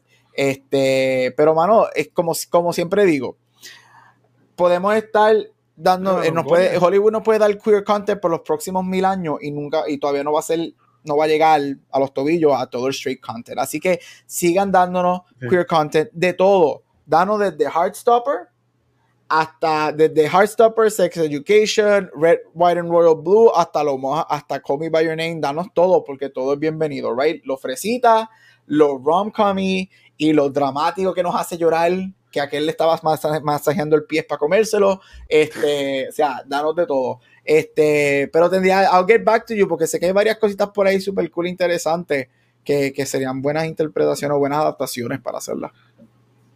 Todo, ok. Súper, súper.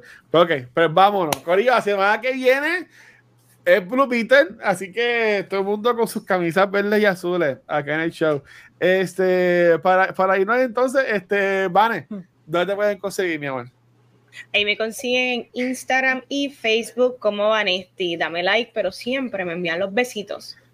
Y ya, vayan para allá. Gary, ¿sí? Ahí me puedes conseguir en todos social media como Gabucho Graham.